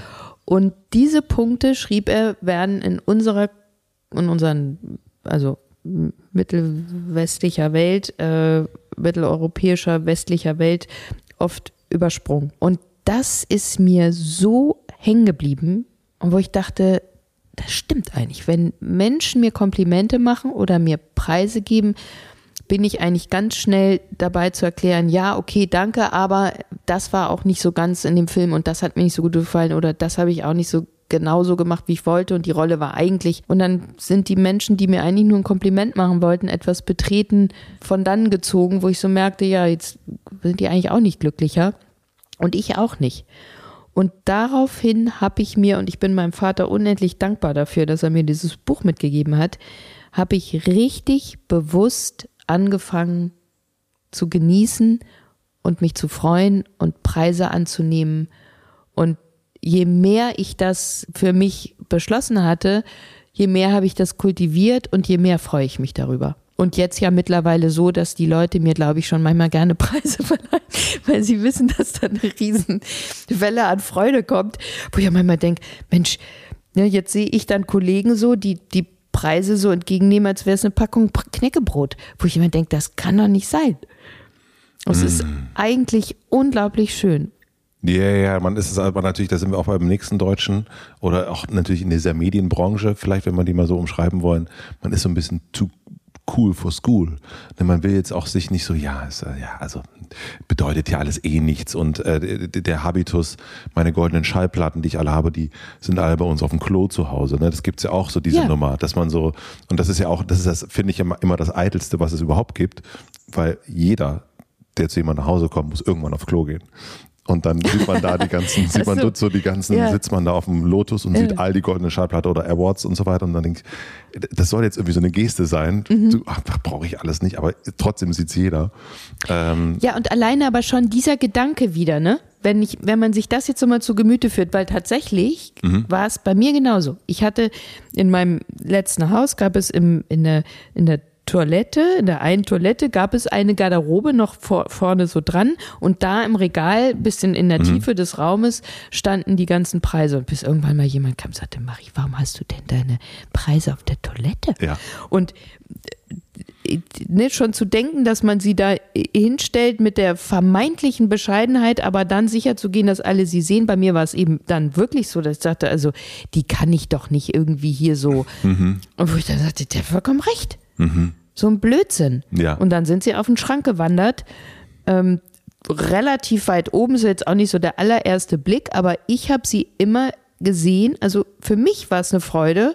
Wenn ich die Treppe runtergekommen bin, habe ich immer diesen Blick darauf. Und ich dachte, das ist so toll. Ja. Der ganze Schrank oben ist voll mit Preisen. Und dann fand ich halt einige ziemlich, waren nicht so schön. Und dann habe ich gesagt, jetzt mache ich das Best-of und nehme so die schönsten noch raus. Und die strahlen da vor sich hin. Und ich freue mich ein Loch im Bauch. Und wie die Amerikaner, die immer sagen, die würden kommen und sagen, hey, cool, great guy, Awesome. awesome. Und so, ne? Wow. Und, und und dann freut man sich noch mal wieder mehr und dann ist es auch egal, von wann der Film ist. Dann ist das halt einfach so passiert. Und wo ich dann sagte, ja, verdammt nochmal, auch dies, ich bin stolz auf etwas, auch schon fast schwierig zu sagen. Voll. War auch in meiner Familie früher gar nicht. äh, Und das habe ich richtig bewusst reingegeben und gesagt zu meinem Sohn, ich bin stolz auf dich, ich bin stolz darauf, dass ich geschafft habe, ich bin stolz darauf, dass ich heute drei Pferde habe und die auch noch mit mir in, in Freiheit durch die Walla Pampa marschieren und was da alles passiert ist. Also Ich finde das toll. Super. da muss ich mir auf jeden Fall, da muss ich mir so direkt hier so ein paar Sachen davon hier so einstecken. Und ähm, ich merke das auch bei uns zu Hause, dass wir auch, ähm, meine Frau ermahnt mich da immer, wir müssen ein bisschen mehr feiern und so und die Erfolge feiern und so. Oder und es wirkt aber ja auch ganz schnell eitel. Oder wirkt irgendwie, also habe ich immer das Gefühl, dass es eitel wirken könnte oder ach, jetzt, äh, jetzt überspielt er sein Ego oder was auch immer. Und das ist mir auch in den letzten Tagen bei dir aufgefallen. Ich erlebe dich auch wirklich super uneitel und super egofrei, aber trotzdem auch stolz. Und dass es da einen ganz großen Unterschied gibt. Also wie du, äh, kommen wir gleich dazu, über die Koppel läufst und so weiter, da sehe ich, da ist jemand, der hat ordentlich Stolz äh, in der Brust und in, in der Lende. Und, äh, und es wirkt aber nicht so, äh, Gott, oh Gott, da bildet sie sich jetzt aber was ein. So, und das ist ein, ich, wie hast du das geschafft, dass das eben nicht so wirkt? Das ist vielleicht auch eine Verwechslung, ne? Weil da, das möchte ich jetzt dir auch nochmal zurückgeben und da fällt mir eine unserer jungen Teilnehmerinnen ein, die ja so, also beide, äh, die jungen Frauen, die da waren und doch das ist ja so entzückend, ne, dass wir da jetzt zwei so junge Teilnehmerinnen dann hatten irgendwie auch, aber dass die auch sich an dich immer wieder wandten, wenn du dann da mal mit einem Hengst so rumspaziert bist und sagten, Mensch, Matze, also, das, du kannst echt stolz auf dich sein. ne? Und wo mir das dann nochmal so bewusst wurde, ich dachte, ja, natürlich, das ist echt unglaublich. Und ich finde das so schön, wenn Menschen um mich herum so diese innere Aufrichtung haben, die Ja. aber eben, die kommt aus der Verbundenheit. Wenn ich mir etwas aufsetze und es abspalte, eine Kappe aufsetze oder eine Form überstülpe, die, die nicht verbunden ist mit dem, was ganz aus mir innen herauskommt, ähm, denn es strahlt ja von da weg, dann glaube ich, wird es schwierig, dann wird es mm, widersprüchlich und missverständlich. In dem Moment, wo ich wirklich sage, ich ich, meine Sehnsucht, mein Bedürfnis geht dahin, für diesen Moment eine Form zu finden. Und ich gehe meinen Weg Tag für Tag, jeden Tag wieder und übe mich dahin und, und, und arbeite daran und, und meine ganze Leidenschaft und gebe alles da so rein und merke dann, oh, und jetzt fängt die Form an, ähm, nach außen zu strahlen und jetzt wird es lebendig. Und jetzt kann ich es immer mehr nach außen abgeben und in so eine Welle kommt es wieder zurück, weil ich es mit anderen teile und mitteilen kann, ähm, miterleben lasse und es erscheint so, dann ist es für mich rund und eins und äh, fühlt sich wunderschön an und man muss dann auch nicht sagen, ich bin toll, sondern man fühlt es einfach, es geht mir gut darin und ich nehme andere damit hinein und es geht ihnen auch gut, weil sie es für sich dann auch erleben können.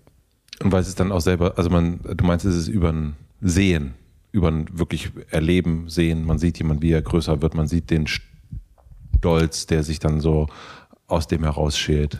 Ja, man, man, man, also sehen und fühlen vor mhm. allen Dingen, ne? ist für ja. mich eine ganz starke emotionale Kraft.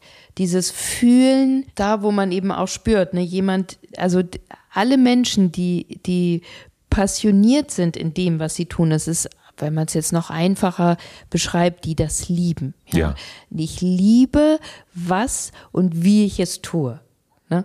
Und das fühlst du, das strahlt jemand aus, das fühlst und empfindest du. Also was mir zum Beispiel bei dir ganz schnell aufgefallen ist, du hast überhaupt keinen Druck auf der Stimme. Du hast eine sehr angenehme, also das ist jetzt so ein adjektiven bewertendes, aber eine, eine weiche Stimme eine, und eine Stimme, deine Stimmlage ist in dem Körper, sitzt die komplett da, wo sie sitzen sollte. Da ist nichts verbogen, verschoben oder zugezogen und das macht es sehr angenehm, dir zuzuhören. Also für mich geht, mir geht es so. Und damit ist schon mal die erste Verbindung geschaffen. Ja. Mhm. Also du, und da, da fühle ich irgendwie, dein Interesse fühle ich und höre ich, nehme ich wahr durch diese Stimme. Mhm. Verstehe ich, verstehe ich. Mhm. Du hast gerade von der Liebe gesprochen zu etwas. Ja, und also ich liebe das ja auch, was ich hier mache. Mhm. Und was ich ähm, auch gemerkt habe äh, in den letzten Tagen, ist, dass du eine unfassbare Liebe zum nicht nur zum Darstellen hast, also ne, das, da enden wir jetzt mal so den, den Schauspielerpart, eine Liebe zum Lehren hast. Hm. Und äh, man, man sieht dir an, was du für eine Freude daran hast. Und du hast relativ früh, hast du erst auch schon gesagt, nämlich nicht nur auf eine Sache irgendwie setzen, sondern auf, man stellt sich so auf, auf, auf zwei Beine oder auf drei Beine, äh, um, um da so eine Lockerheit oder eine Beweglichkeit zu behalten. Wann fing das an für dich mit dem Lehren? Also, dass du Lehrerin geworden bist? Auch. Und es gibt ja nochmal Unterschiede. Es gibt die, also fangen wir mal bei der Schauspielerei an, also dass du Schauspieler mhm. unterrichtet hast. Ja, früh bevor ich 30 war tatsächlich. Hm, so früh schon? Ja. Also Krass, okay, das wusste ich nicht. Ja, irre. Ich glaube, ich war, ich bin ja so schlecht mit Zahlen, ne? aber ich glaube, ich war 28 oder 29. Ja.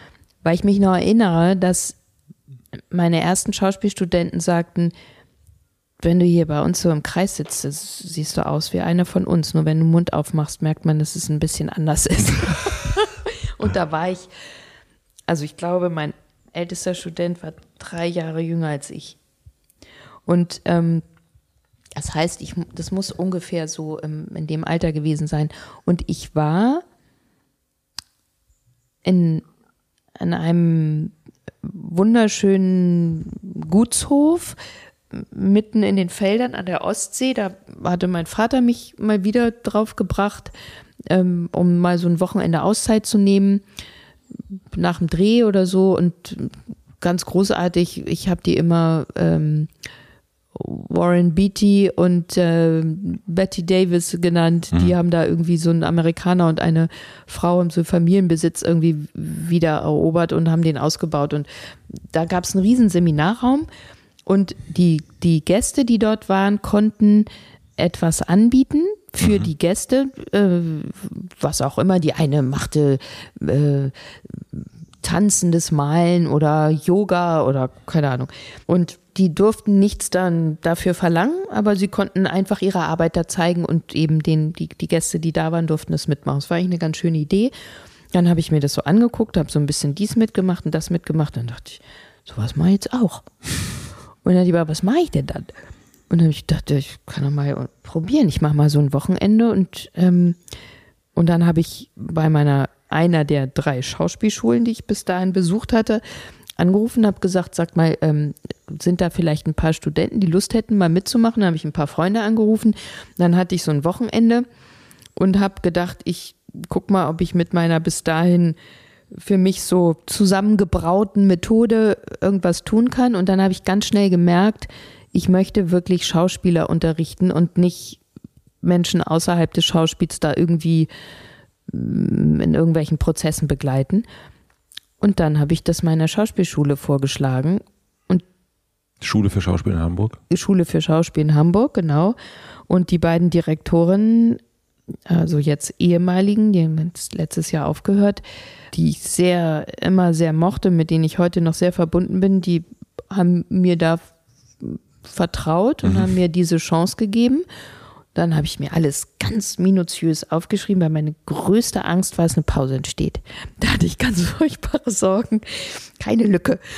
Ähm, und dann habe ich irgendwie ganz schnell gemerkt, das funktioniert irgendwie. Das macht mir Spaß.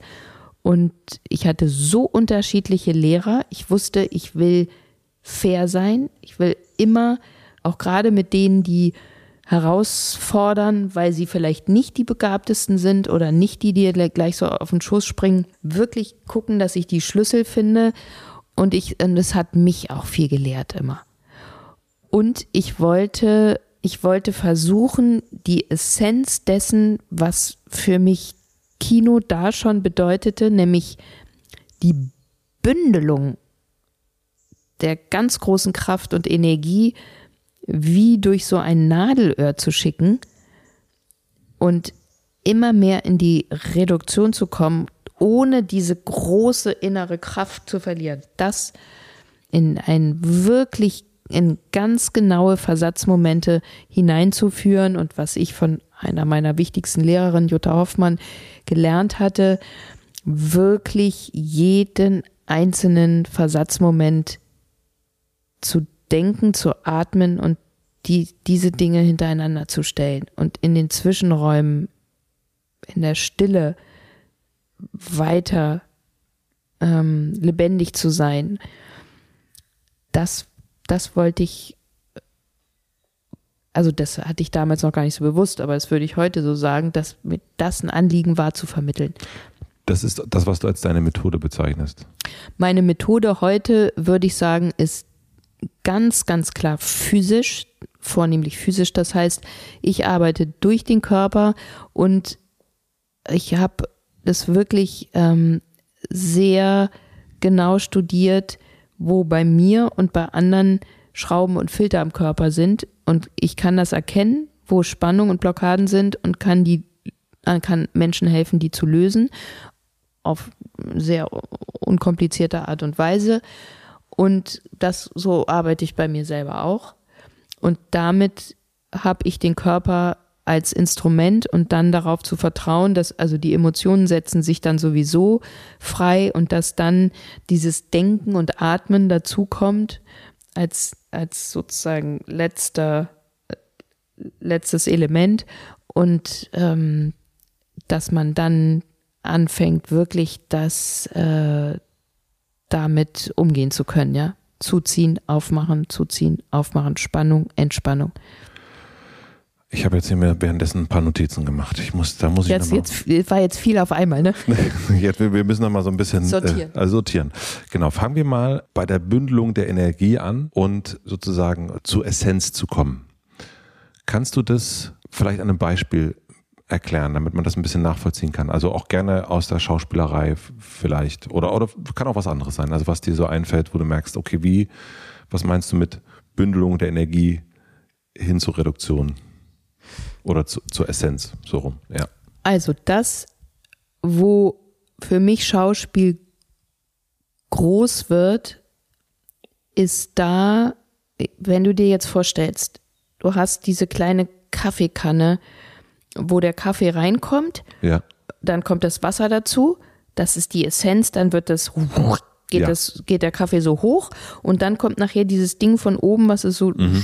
runterdrückt. runterdrückt. Mhm.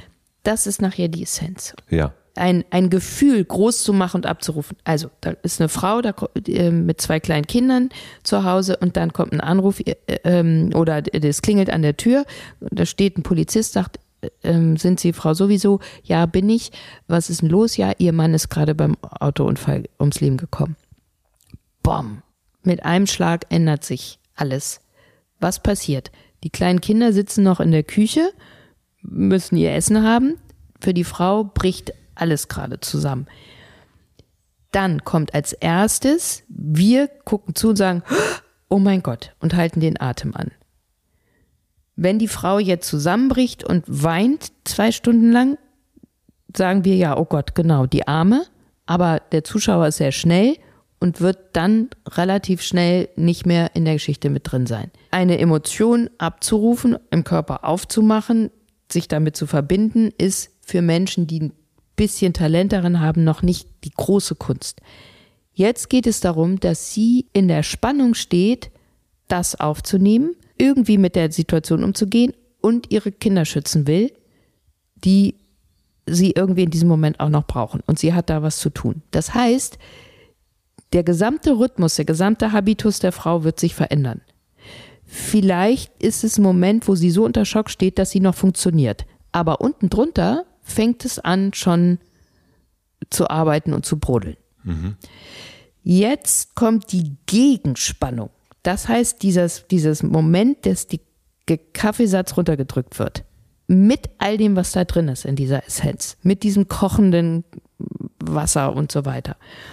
Und dann kriegt sie es gerade irgendwie hin und dann halten wir den Atem weiter an und sagen, oh mein Gott. Die kriegt's hin. Was, ja, beziehungsweise wann bricht sie zusammen? Mhm. Ja, zum Beispiel, ne, weil man eigentlich denkt, oh Gott, wie geht das denn jetzt? Ne? Und man merkt plötzlich, ne, dann fängt irgendwo was an zu zittern oder ne, in der Sprache ist was anders oder die, die, die Kraft, diese irrsinnige innere Kraft, die sie braucht, um gegen dieses aufkommende Gefühl anzuarbeiten.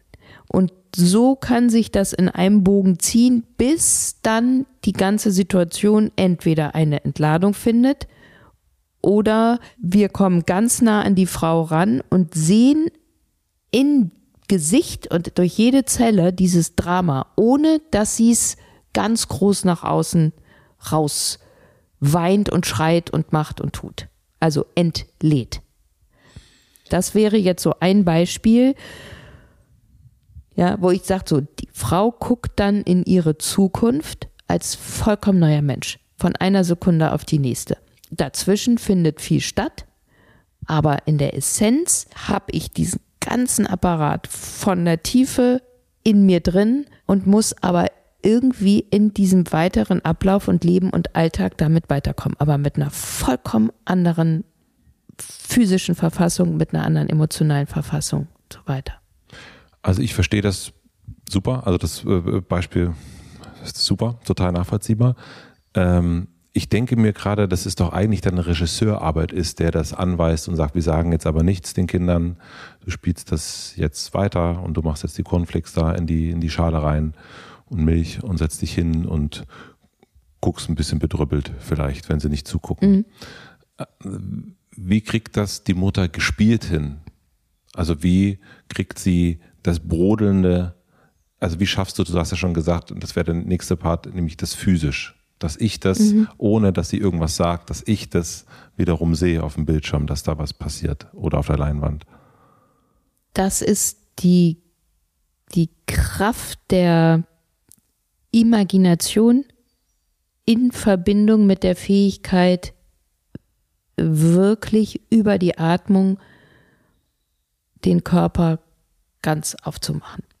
Und mm. die Bereitschaft dazu. Und das ist für mich auch eine Sache von Talent die Bereitschaft, wirklich so weit und so tief da hinein zu gehen und diesen Gefühlen so weit auch diesen Raum zu geben.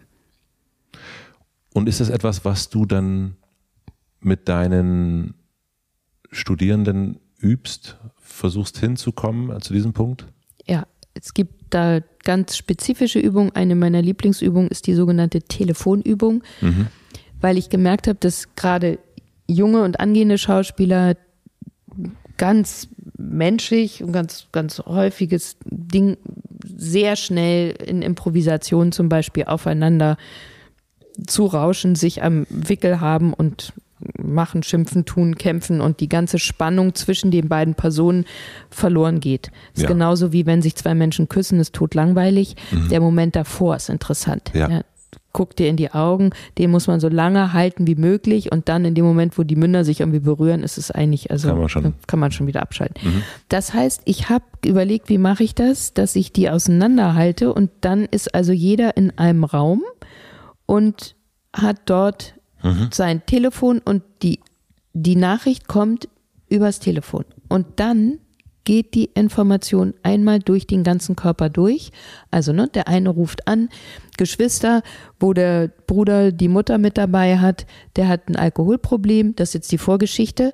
Das gebe ich denen entweder rein und später müssen die Studenten sich das dann selber ausdenken. Die Bruder und Mutter sind auf, auf dem Pfad zur Schwester für den 70. Geburtstag der Mutter. Die haben riesen Vorbereitung gemacht und so.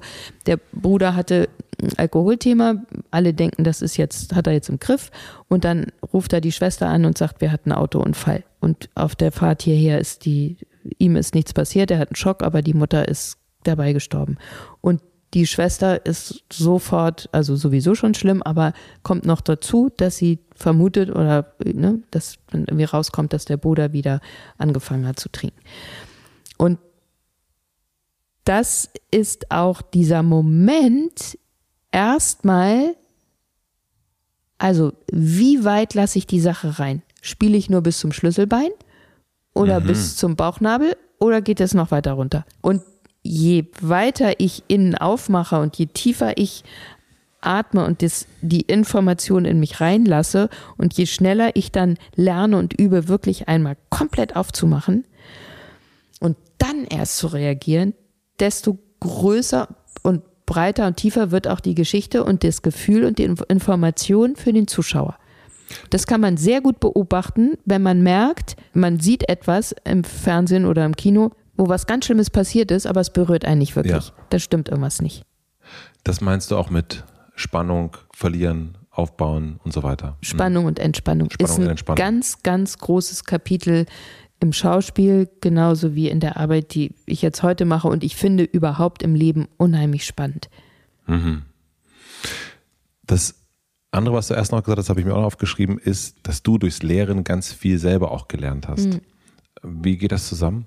Indem du das wiederum beobachtest, was du den Studierenden da zeigst oder? Also mir fallen immer wieder und gerade an diesen Schnittstellen und den Fragen zu sagen, okay, wie kriege ich das jetzt umgesetzt, fallen mir immer wieder einfach Sachen ein. Das ist sehr inspirierend. Also für dich selber. Das heißt, wenn du spielst, fällt dir ein, was du da in Hamburg jemandem beigebracht hast, wie er da oder sie darauf reagiert hat, das hilft dir dann wieder selber weiter an dem Thema, was du hast. Zum Beispiel. Und es hat mir auch immer wieder meine Spiellust, Spielfreude und Spiellust und Energie so wieder, wieder geweckt. Das, das auch. Und ja, also auch die, die Präsenz, die Genauigkeit, d'être juste, also fair, klar und fair auch zu sein, die Hingabe zur Figur, die Konflikte, in die man kommen kann, ne, das Verteidigen einer Figur. Und das, das ist ja so ein bisschen wie wenn du eben im eigenen Quark und in deinen Problemen hängst, wissen wir ja, ne, kommen wir sch- schwieriger, kriegen wir schwieriger gelöst als die von anderen. Und dieses Beschreiben, das von außen beschreiben und sehen und auch wieder zu sehen, ne, wie viel verdammt nochmal dazugehört, um guter Schauspieler zu sein. Ja. Das ist echt, also das ist aber echt nicht der, die leichteste Veranstaltung. und da auch wieder so großzügig zu sein ne, und denen zu sagen, kommt, Leute, also hinter jedem von euch stehen tausend Mann, die das auch machen wollen, aber man sieht auch so, ne, die, die Bemühung und die Anstrengung oder andererseits auch zu sagen, die Flamme anzünden kann ich nicht. Ich kann dann, wenn sie da ist, kann ich was damit tun. Aber auch das zu erwarten auf der anderen Seite eben wieder. Ne? Ja, also ich lerne heute auf jeden Fall nochmal den, den Beruf des Schauspielers, der Schauspielerin nochmal äh, noch mal mehr Applaus zu schenken, wenn man dann wirklich auf dem Bildschirm sitzt und dann sagt, boah, das haut mich jetzt aber um. Mhm. Und das ist jetzt nicht nur so ein, dann, auf, dann geht man halt, dann macht man den Fernseher aus und geht ins Bett, sondern dass man das den Personen auch nochmal sagt oder so. Ne? Also das mhm. ist ja mhm. dann irgendwie nochmal was anderes als jetzt, keine Ahnung, ein Like oder was auch immer. Aber mhm. dadurch, dass das Fernsehen auch so sehr nach Hause gekommen ist, gerade zu, zu Corona auf Netflix und wie die alle heißen, das ist irgendwie, verliert das ja auch nochmal an den Respekt, weil das mhm. ja zwischen keine Ahnung, ich kann ja auf dem Handy irgendwie mir das schnell mal angucken, während ich auf die Bahn warte. Und das, äh, dann ist es ja auch so, ach ja, hat mich jetzt berührt oder und jetzt kommt die Bahn zu spät, das berührt mich auch. Das da nochmal einen Unterschied auch zu machen, in der, in der Würdigung des Ganzen. Also das macht mich auch wirklich traurig. Mhm. Da muss ich sagen, dass das, weil es eben diese Magie und diese, dieses so Besondere schwächt das muss ich schon sagen, dass ich da, da werde ich dann nostalgisch. Mhm wenn ich so daran denke, wie wir, wie wir, ja, einfach noch wirklich Kino, Film, auf Film gedreht und so und diese Spannung, die auch damit verbunden ist, weil es einfach so wahnsinnig teuer ist und weil man aufpassen muss, ja, und dass jeder Take wirklich, dass alle voll da sind und dass man ganz glücklich ist, wenn man zwei, drei Takes das Ding gemacht hat. Ich bin auch eher so jemand mit so einer Energie, ich mag das total gerne ähm, diese ersten Takes und das auch wirklich so mit so einem Wert, ja, dass das so einen Wert hat und so eine Bedeutung hat und eben auch diese Bedeutung zu geben und dass auch die Menschen mh, diese Bedeutung äh, ins Kino zu gehen, ja, und das als ein Akt der, des, ein, ein Vorgang und ein, ein Akt des, des sozialen Moments oder Austauschs oder der, des Besonderen noch so begreifen. Und da muss ich wirklich sagen, also ich bin eh nicht in der Fernsehkultur groß geworden. Das war für mich nie was, was mich gereizt hat. Ich finde Kino und das, was wir da tun im Film, ist so besonders und, und ist so ein, also das, da steckt so viel drin und nicht nur sehr viel Geld immer, nicht, sondern einfach diese ganze Kraft und Aufwand und enorme Arbeit für so einen kurzen Moment eigentlich, der aber ja ganz, ganz, ganz, ganz viel bewirken kann, dass ich das wirklich mich schwer tue, damit ähm, diesem dieser dieser wandelnden Form und diesem Überfluss darin und diesem vielen irgendwie und diesem Gefühl, dass die Dinge dann doch immer mehr egal werden oder nicht so eine Bedeutung haben, dass ich schon merke, so da ist was, was sich in mir auch dann zusammenzieht. Glaube ich, wird sich aber wieder verändern. Mhm. Glaube ich, das ist so ein bisschen mit diesen, ähm, du kannst ja auch so, keine Ahnung, Tankstelle, ne? Also das habe ich da mal, oder, oder früher diese ganzen was man dann Schundromane genannt hat. Ne? Mhm. Also dann gibt es ja unendlich viele davon, aber trotzdem ist dann, einigen sich dann ganz, ganz viele auf Juli C. Mhm. und lesen das dann und sagen mhm. so, okay, das ist jetzt nicht 240 Seiten zusammengeklatscht von irgendjemandem, sondern mhm. da hat sich eine Autorin irgendwie in 500 Seiten wirklich hingesetzt und dann merkt man da auch wieder den Unterschied und man merkt es ja auch daran, dass also diese Frustration die immer größer wird, glaube ich, bei ganz vielen, die das jetzt hören, kann ich mir das vorstellen, ist es auch so, du machst das, den Streaming-Service an und denkst dir, was soll ich denn jetzt gucken? Mhm. Und man sehnt sich dann wieder zurück nach, gib mir, gib mir einfach nur einen guten Film und ich bin, ja. bin dann wirklich happy. Mubi. Ja, und, und, und wir, wir, gucken uns das an und dann ist es gut. Und ich glaube, das mhm. wird äh, bin ich mir total sicher, weil eben auch mhm. diese Zeit der Schundromane war ja auch mal sehr groß und mhm. jetzt ist die halt viel kleiner wieder ja. geworden und jetzt gibt's wieder die, die größeren Romane und, und, und die verkaufen sich hunderttausendfach und das ist, mhm. wird gewertschätzt. Ich glaube, deswegen sind wir da auch gerade wieder, war es im Extrem und ich glaube jetzt mhm. äh, kann ich mir vorstellen, wird das wieder so ein bisschen und dann müssen diese ganzen Fernsehsender oder, oder Streaming-Service, die müssen ja auch irgendwann mal Geld verdienen. Kommt ja auch noch dazu. Mhm. äh, und, und dann fängt sich das, schrumpft sich das wieder zurück. Ja, und ich, ich merke dann auch, also um dann nicht in so eine Melancholie zu verfallen, hilft es mir immer sehr, wenn ich den Dingen wieder mehr Bedeutung gebe. Ja. Einfach mich dem da abwende und sage, gut, mich überfordert das oder ich komme da nicht so ganz mit, dann wende ich mich da ab und wende mich dem hin, dem ich Bedeutung geben kann und verstärke das sogar nochmal. Und daraus ziehe ich dann wieder irgendwie eine Kraft und es gibt wieder was, was nach außen abstrahlt. Und das ist eben dieser Punkt, ne, dass man auch darauf vertrauen kann, dass man immer wieder auf ein Gegenüber Menschen oder auch Dinge stößt, die diese Bedeutung in sich tragen oder ne, die auch dieses Anliegen dahinter haben. Naja, und vor allen Dingen dieses, was du erst schon hattest, nämlich in Bewegung bleiben. Und dass man halt nicht verharrt und sagt, oh, das war alles früher irgendwie mm. so, sondern man macht was anderes. Und das ist doch eine gute Überleitung zum Atelier, würde ich sagen. ähm, was du. Können wir einmal ganz kurz Stopp machen? Ja. Weil dann würde ich jetzt nämlich einmal eben auf Klo ja. gehen. So, dann mache ich mal hier Pause. Also, Mensch, Kurze- Matze, jetzt sitzen kurze- wir hier kurze Pause. im Kamag-Ponchos, das ist ja wohl Wirklich. so toll. Das ist mein erstes Interview in Poncho. Aber sind die nicht herrlich? Die sind wirklich fantastisch. Weißt du, die sind warm, aber man schwitzt nicht. Ich habe die auch immer, wenn ich mit Pferden unterwegs bin, habe ich die an und so und kann man gut drauf liegen, kannst du als Decke benutzen. Das ist Steht wirklich, dir auch. Streifenshirt ist jetzt durch, jetzt kommt immer mit dem Poncho angelaufen. Und immer ein Pferd dabei. Apropos, so, wir leiten über zum Atelier Eskapade. Jetzt überlege ich gerade, wie ähm, es fing an mit uns, dass du irgendwas mal auf Instagram geliked hast.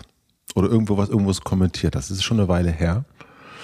Ähm, da habe ich gedacht, huch, die berühmte Schauspielerin liked etwas. Wie kommt das denn? Und dann haben wir uns geschrieben und dann haben wir telefoniert. Dann habe ich gesagt, lass uns doch, ich würde dich gerne interviewen oder wir lassen mal miteinander sprechen. dann hast du gesagt, komm doch mal hier einfach runter. Ich mache doch jetzt äh, Atelier Eskapad. Und dann mache ich was mit Pferden und dann bist du einfach mal dabei. Das, also jetzt mal so wirklich, das war jetzt wesentlich, äh, das war jetzt so runtergespielter, als das Telefonat war. Wir haben sehr schön telefoniert, aber was mich sofort gereizt hat, war bei mir war das Wort Pferde. Weil ich bis, äh, äh, bis, könnte man sagen, vor zwei Tagen einfach gedacht hat, sehr schöne Tiere aus der Entfernung. Den möchte ich jetzt nicht so nahe kommen. Ähm, und bin dann sofort der Einladung gefolgt, hier doch einfach mal runterzukommen und bei dir beim Atelier mitzumachen. Und da, so steigen wir jetzt mal ein. Was ist das Atelier? Was würdest du sagen? Wie beschreibst du es selber? Also als erstes würde ich sagen, was ist die Eskapade? Okay. Weil das, Stimmt, ja. die Eskapade ist wichtiger Als das Atelier. Atelier. Ja, stimmt. Das Atelier sagt noch nicht wirklich was. Das war für mich einfach ein kreativer Raum. Ja. beschreibt für mich ein Atelier, habe ich sofort die Assoziation, ist was Kreatives. Und da ich ja so überzeugt davon bin, dass es unendlich viel Freude bereitet, das eigene Leben zu kreieren und auch das, was man dann darin tut, als Kreation zu verstehen und vielleicht mit Arbeit einfach mal zu ersetzen, weil Arbeit muss ja nicht, aber dann doch schnell besetzt sein kann durch etwas, was mühsam, anstrengend oder etwas ist möglicherweise, was einen abhält davon, das zu tun, was man eigentlich tun möchte. Moment, ganz kurz. Also das heißt, du äh, hast das Wort Arbeit quasi gestrichen und sagst, es ist einfach Kreation. Weil man, weil Arbeit so einen schlechten Ruf hat. Ja, weil ich einfach merke, dass ich mit dem, mit dem zu sagen, ich kreiere, das, das ist das, was ich heute tue und wie ich lebe, für mich nochmal anders und besser beschreibt. Als ich arbeite. Ja. Ja. Und ich, ich bin so glücklich damit und so, das ist für mich so im Fluss. Also da ist das zum Thema Pause wirklich für mich schwierig, manchmal die Pause zu machen, einfach weil es mir so viel Freude macht. Und trotzdem weiß ich, dass es gut ist, die Pause zu machen, um Dinge ein bisschen zur Ruhe zu bringen und sacken zu lassen und einfach, ja, einfach mal was komplett abzuschalten und richtig aufzuladen. Aber diese Wellenbewegung, die ich kenne, auch aus der Zeit von, von Drehs immer wieder, wenn das so stimmt, ist, ich gebe ganz viel Energie rein und es kommt im doppelten Maße wieder zu mir zurück. So, das zum Atelier. Und die Eskapade, das Atelier bietet die Chance, die Eskapade, die persönliche Eskapade, wie ich es sage, zu starten. Und all das ist entstanden aus diesem Schlüsselerlebnis heraus, als ich in den Staaten war und diese Tour gemacht habe und danach auf meinem Steinmäuerchen am Garten saß und auf mein Haus guckte und sagte, ich möchte dieses unermessliche Freiheitsgefühl nicht mehr aufgeben in meinem Leben und wie wird das dann sein? Wie, was kann ich dazu tun, dass es so ist? Und da war bei mir ganz klar der Schlüssel. Der eine ist das Pferd und das zweite ist mir eine ganz persönliche Form zu suchen, die dieser, diesem Freiheitsgefühl entspricht oder durch die ich immer wieder dieses Freiheitsgefühl leben kann. Weil wenn ich nur in der Freiheit bin, völlig ohne Form, lande ich im Chaos. Dann habe ich mir gesagt, gut, das mache ich jetzt. Und wie kann ich das mit Menschen teilen? Und dann habe ich gedacht, im Grunde kann ich mit meiner Methode als Schauspielerin, die ich über die Jahre entwickelt habe, die eben vornehmlich über die Wahrnehmung des Körpers und den dem Körper innewohnenden Gefühlen geht, also an das äh, Zentrum unserer Kräfte heran, also darauf konzentriert, kann ich damit nicht auch etwas finden für Menschen außerhalb oder anbieten für Menschen außerhalb vom Schauspiel. Und wie damals mit dieser Geschichte, mit dem Anfang des Unterrichtens im Schauspiel, habe ich dann wieder ein paar Freunde und Freunde von Freunden zusammengetrommelt und habe in Hamburg, München und Montpellier so ein Wochenende veranstaltet, wo ich das mal angeboten habe und mir Gedanken gemacht habe, was ich tun kann, damit. Die Resonanz war ziemlich stark, die Freude von meiner Seite auch. Und irgendwie habe ich gedacht, da passiert was. Da ist irgendwas, ist da drin, was Interessantes. Und dann bin ich wieder so ein bisschen auch methodischer Mensch. Also wo ich sage, ne, Freiheit sucht Form oder Menschen, die sehr stark in der Form sind, suchen dann vielleicht mehr die Freiheit. Bei mir ist es halt immer dann diese Form dafür. Was ist hier das Modul? Was ist das Baugerüst? Und da habe ich gedacht, das Leben ist so unglaublich kompliziert geworden für viele von uns. Wie kann ich die Dinge so einfach wie möglich machen? Und ich wollte dann, ich hatte den Ehrgeiz, etwas zu finden, was Menschen unabhängig von Alter und Geschlecht und Beruf helfen könnte. Mhm. Also was wirklich allgemeingültig ist für uns alle. Und dann habe ich gedacht, ja, das ist wirklich der Raum, der persönliche Raum, der uns umgibt, immer, egal wo wir sind, und der mal ganz klar eine Armlänge be beschreibt. Und den mal zu definieren, zu halten und zu klären, wer kommt da rein, wer nicht, wie, wie verhalte ich mich damit. Die Verbindung zu mir als zweites? Mhm. Als zweites, äh, zweite Säule von den drei wesentlichen Piliers, wie ich es immer nenne, Grundpfeilern, die Verbindung zu mir, meiner inneren Stimme und damit in die Welt und zu den Menschen, die mich umgeben oder den Dingen.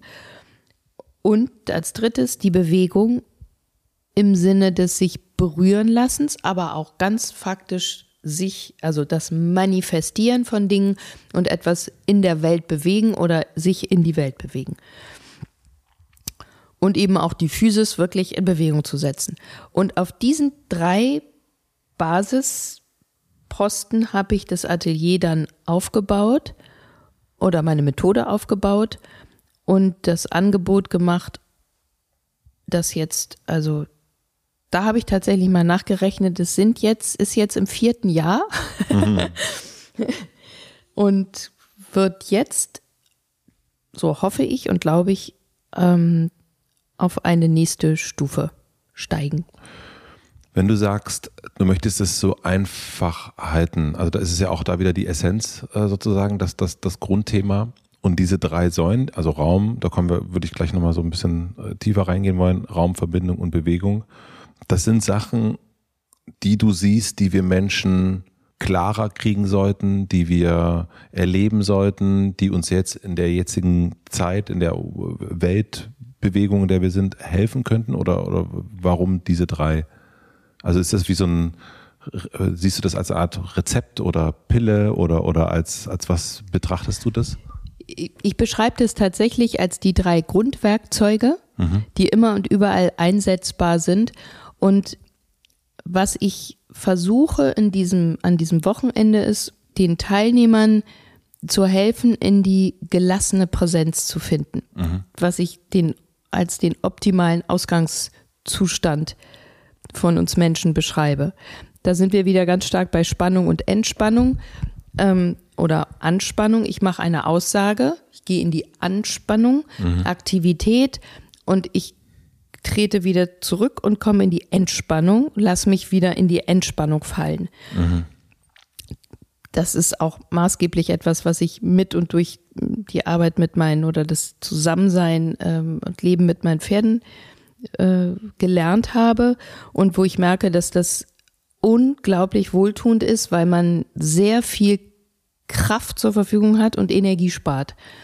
Und dieses innere, weiche Gefühl dieser Gelassenheit, also dass ich immer sage, so der, der untere, hintere äh, Teil des Körpers, der Rücken, wird weich und entspannt sich. Und da sich so anzulehnen, wie so an so, ein, so, ein, so eine warme Wand, hat was unheimlich Wohltuendes und schafft sofort eine Durchlässigkeit und einen Zugang zu seinen Gefühlen und zu dem um uns herum.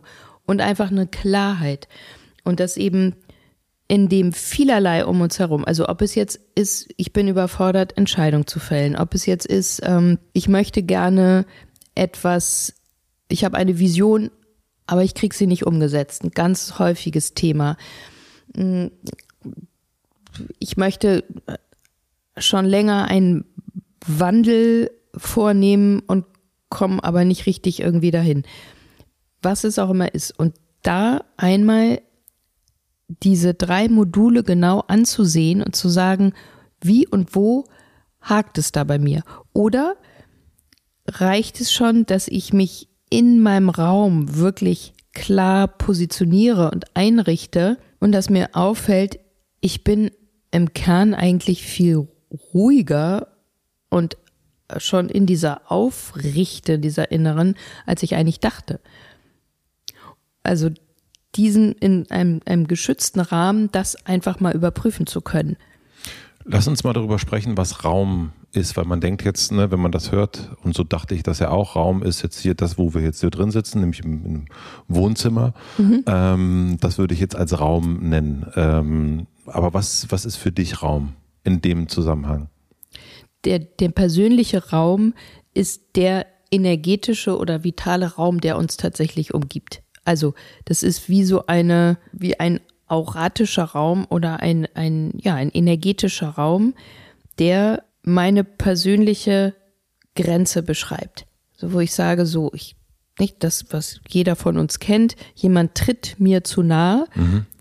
steht da plötzlich in meinem persönlichen Raum drin.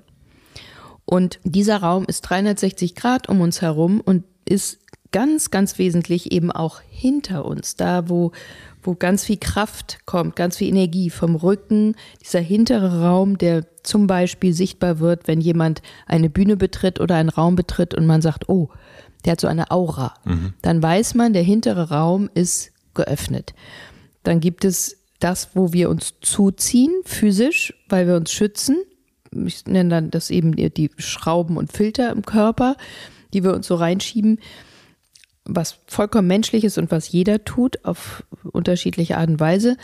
Und dann schließt man auch damit den Raum. Oder viele Menschen senken den Blick, wenn sie gehen oder wenn sie irgendwo hinkommen, vor sich anderthalb Meter vor sich auf dem Boden, dann ist schon mal ganz viel Raum aufgegeben, abgegeben mhm.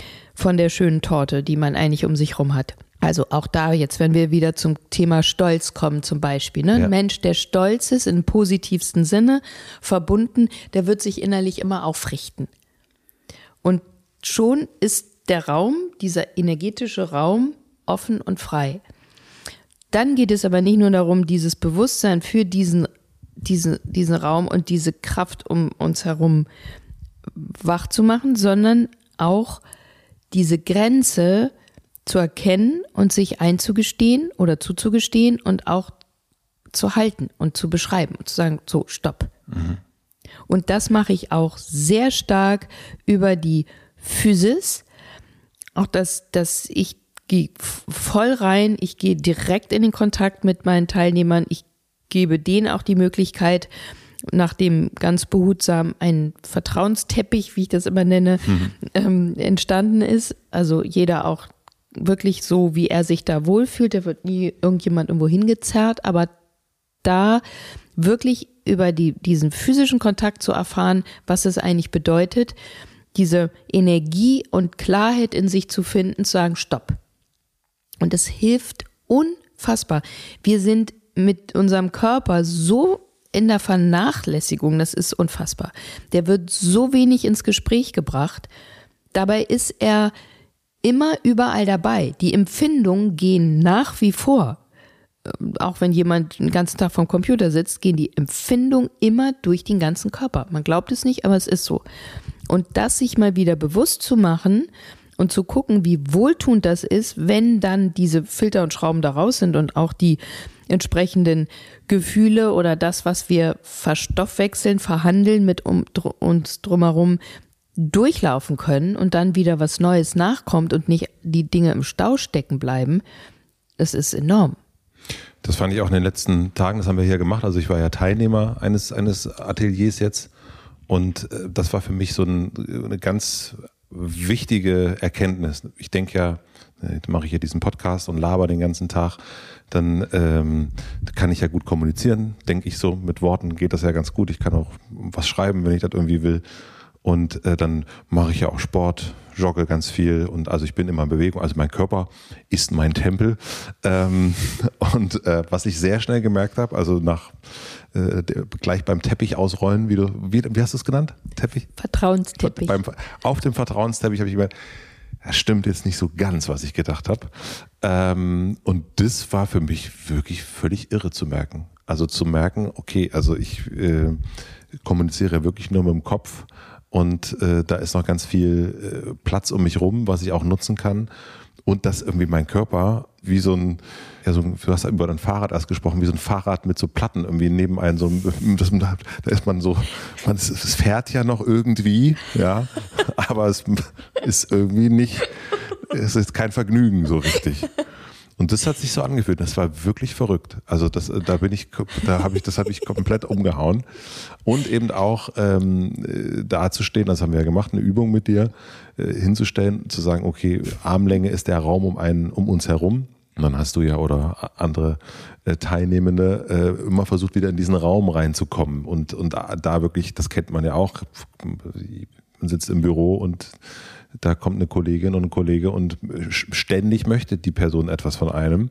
Und man meint ja eigentlich schon, man sagt das deutlich, aber macht man nicht. Mhm. Macht man eben nicht. Und das haben wir ganz viel geübt. Das war wirklich äh, für mich ein ganz, äh, ganz verrückte Erfahrung, als jemand, der so viel kommuniziert, zu merken, nee, nee, ich habe den, den, Raum, den bespiele ich überhaupt nicht. Und ich, das Fahrrad braucht dringend Luft. Also das war eine wirklich, äh, wirklich überraschend. Und das, also wo, wie erklärst du dir das? Dass der Körper, das hast du ja auch schon erzählt äh, in unseren Gesprächen äh, vor Ort, Ratespiel an alle, die jetzt zuhören, in der Kommunikation, zu wie viel Prozent wird der Körper genutzt? Und es ist die Antwort, falsch, es sind 80 Prozent. Sagt die Statistik und ich sage, es sind 95. Ja. Und das ist, wie erklärst du dir, dass unsere Körpersprache ähm, so vernachlässigt wird? Also, dass wir das gar nicht so sehr wahrnehmen und auch gar nicht so sehr nutzen.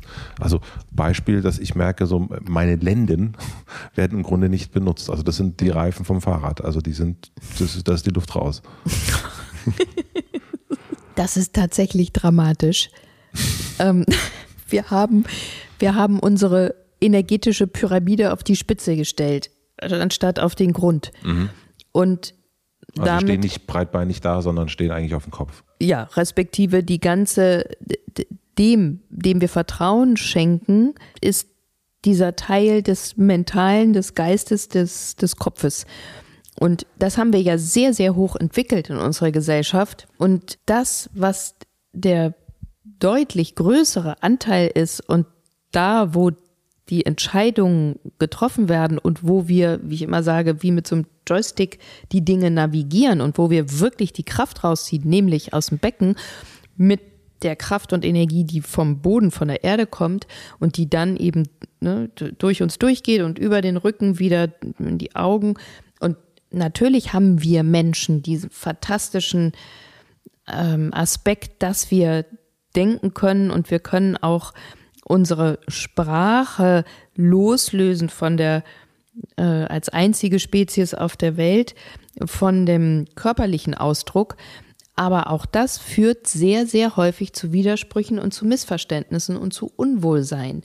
Und Inwiefern? Kannst du ein Beispiel geben? Also jemand spricht sehr in einem sehr freundlichen Tonfall und sehr sehr äh, liebevoll mit dir und gibt dir physisch, aber ähm, übt zum Beispiel massiv physisch Macht auf dich aus. Ja? Mhm.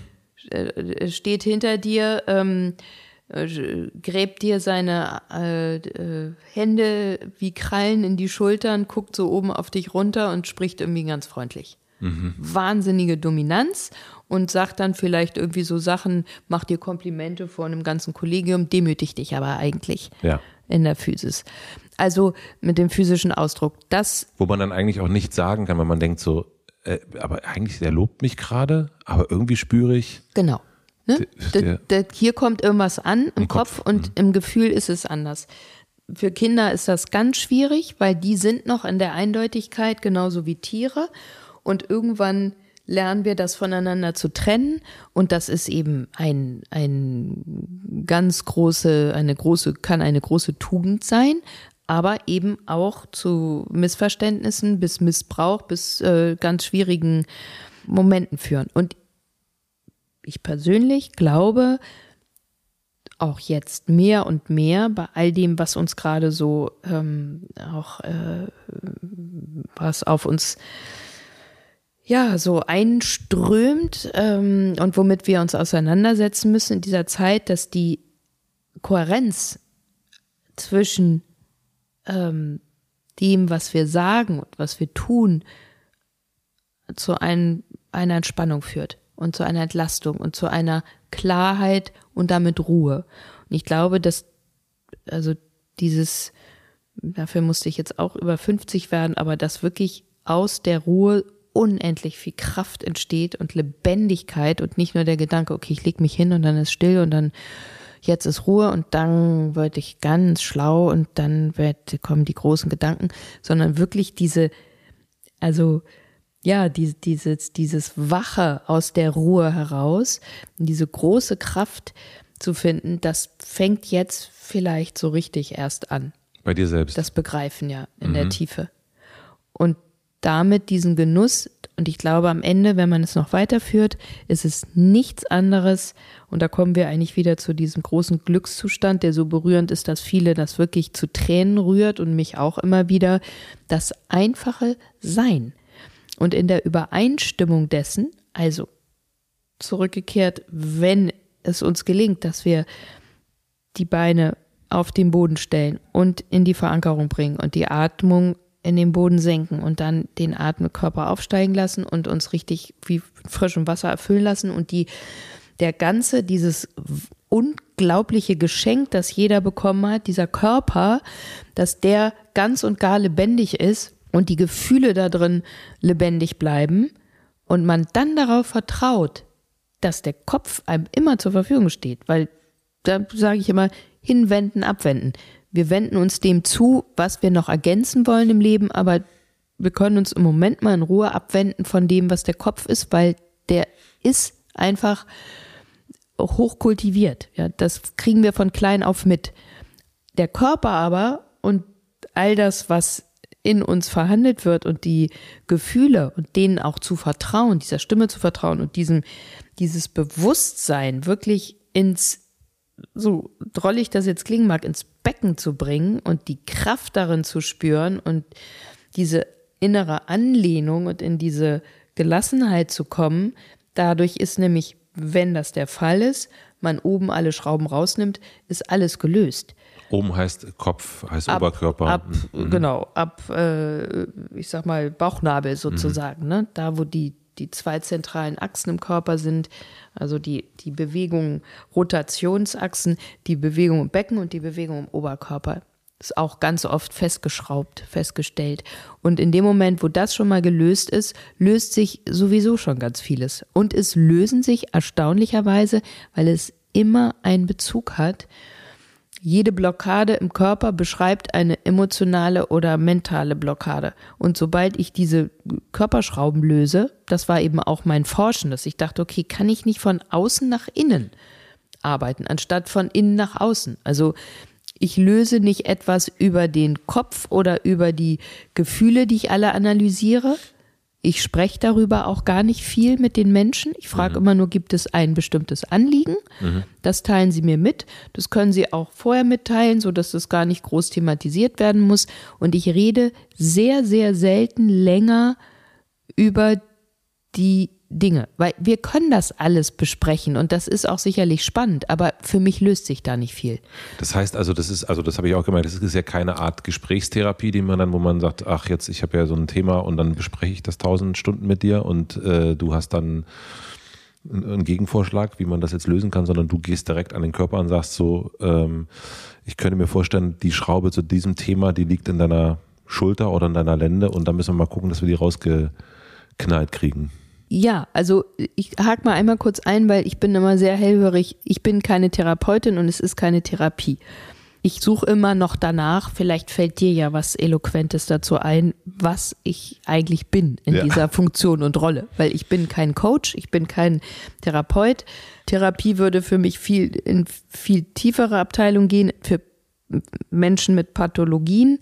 Das ist hier nicht der Fall. Es ist ein eine Einladung zu einer Persönlichkeitserweiterung oder Entwicklung.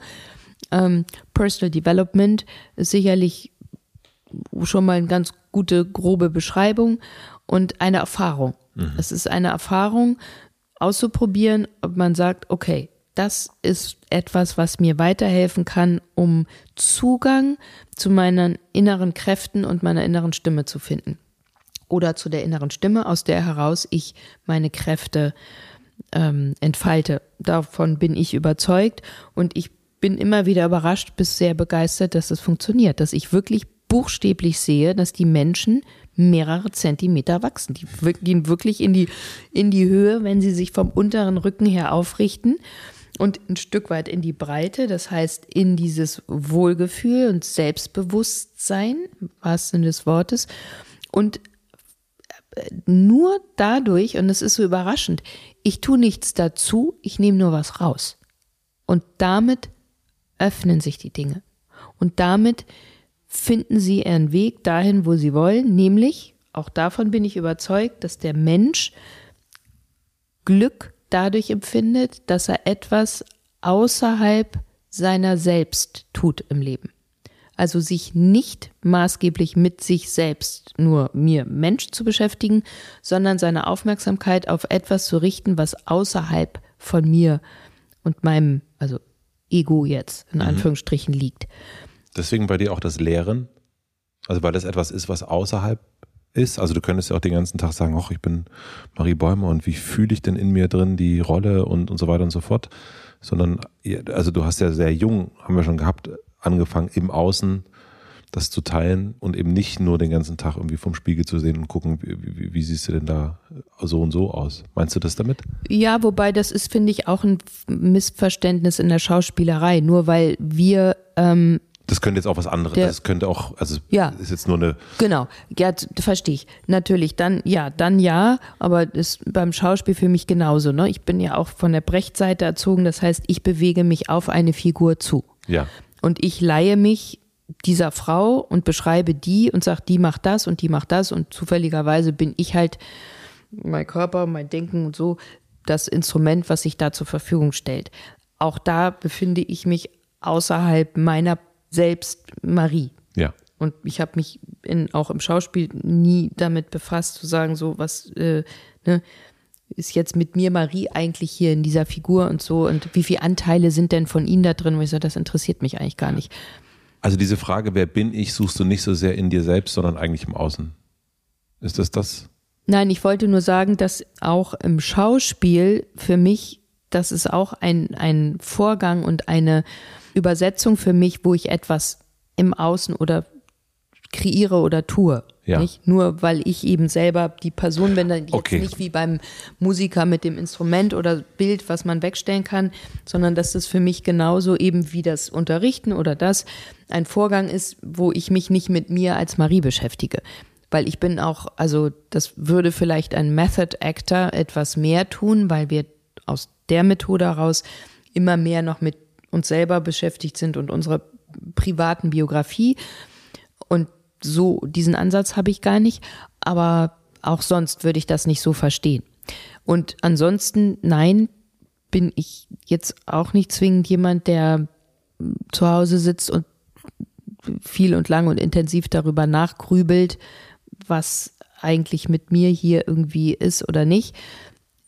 Nur so insoweit, dass ich darüber ein neues Verständnis ähm, über den Menschen finde. Also ich habe ein großes Interesse, ich liebe auch dieses Wort, so dieses Dazwischensein, Interesse, Interessere.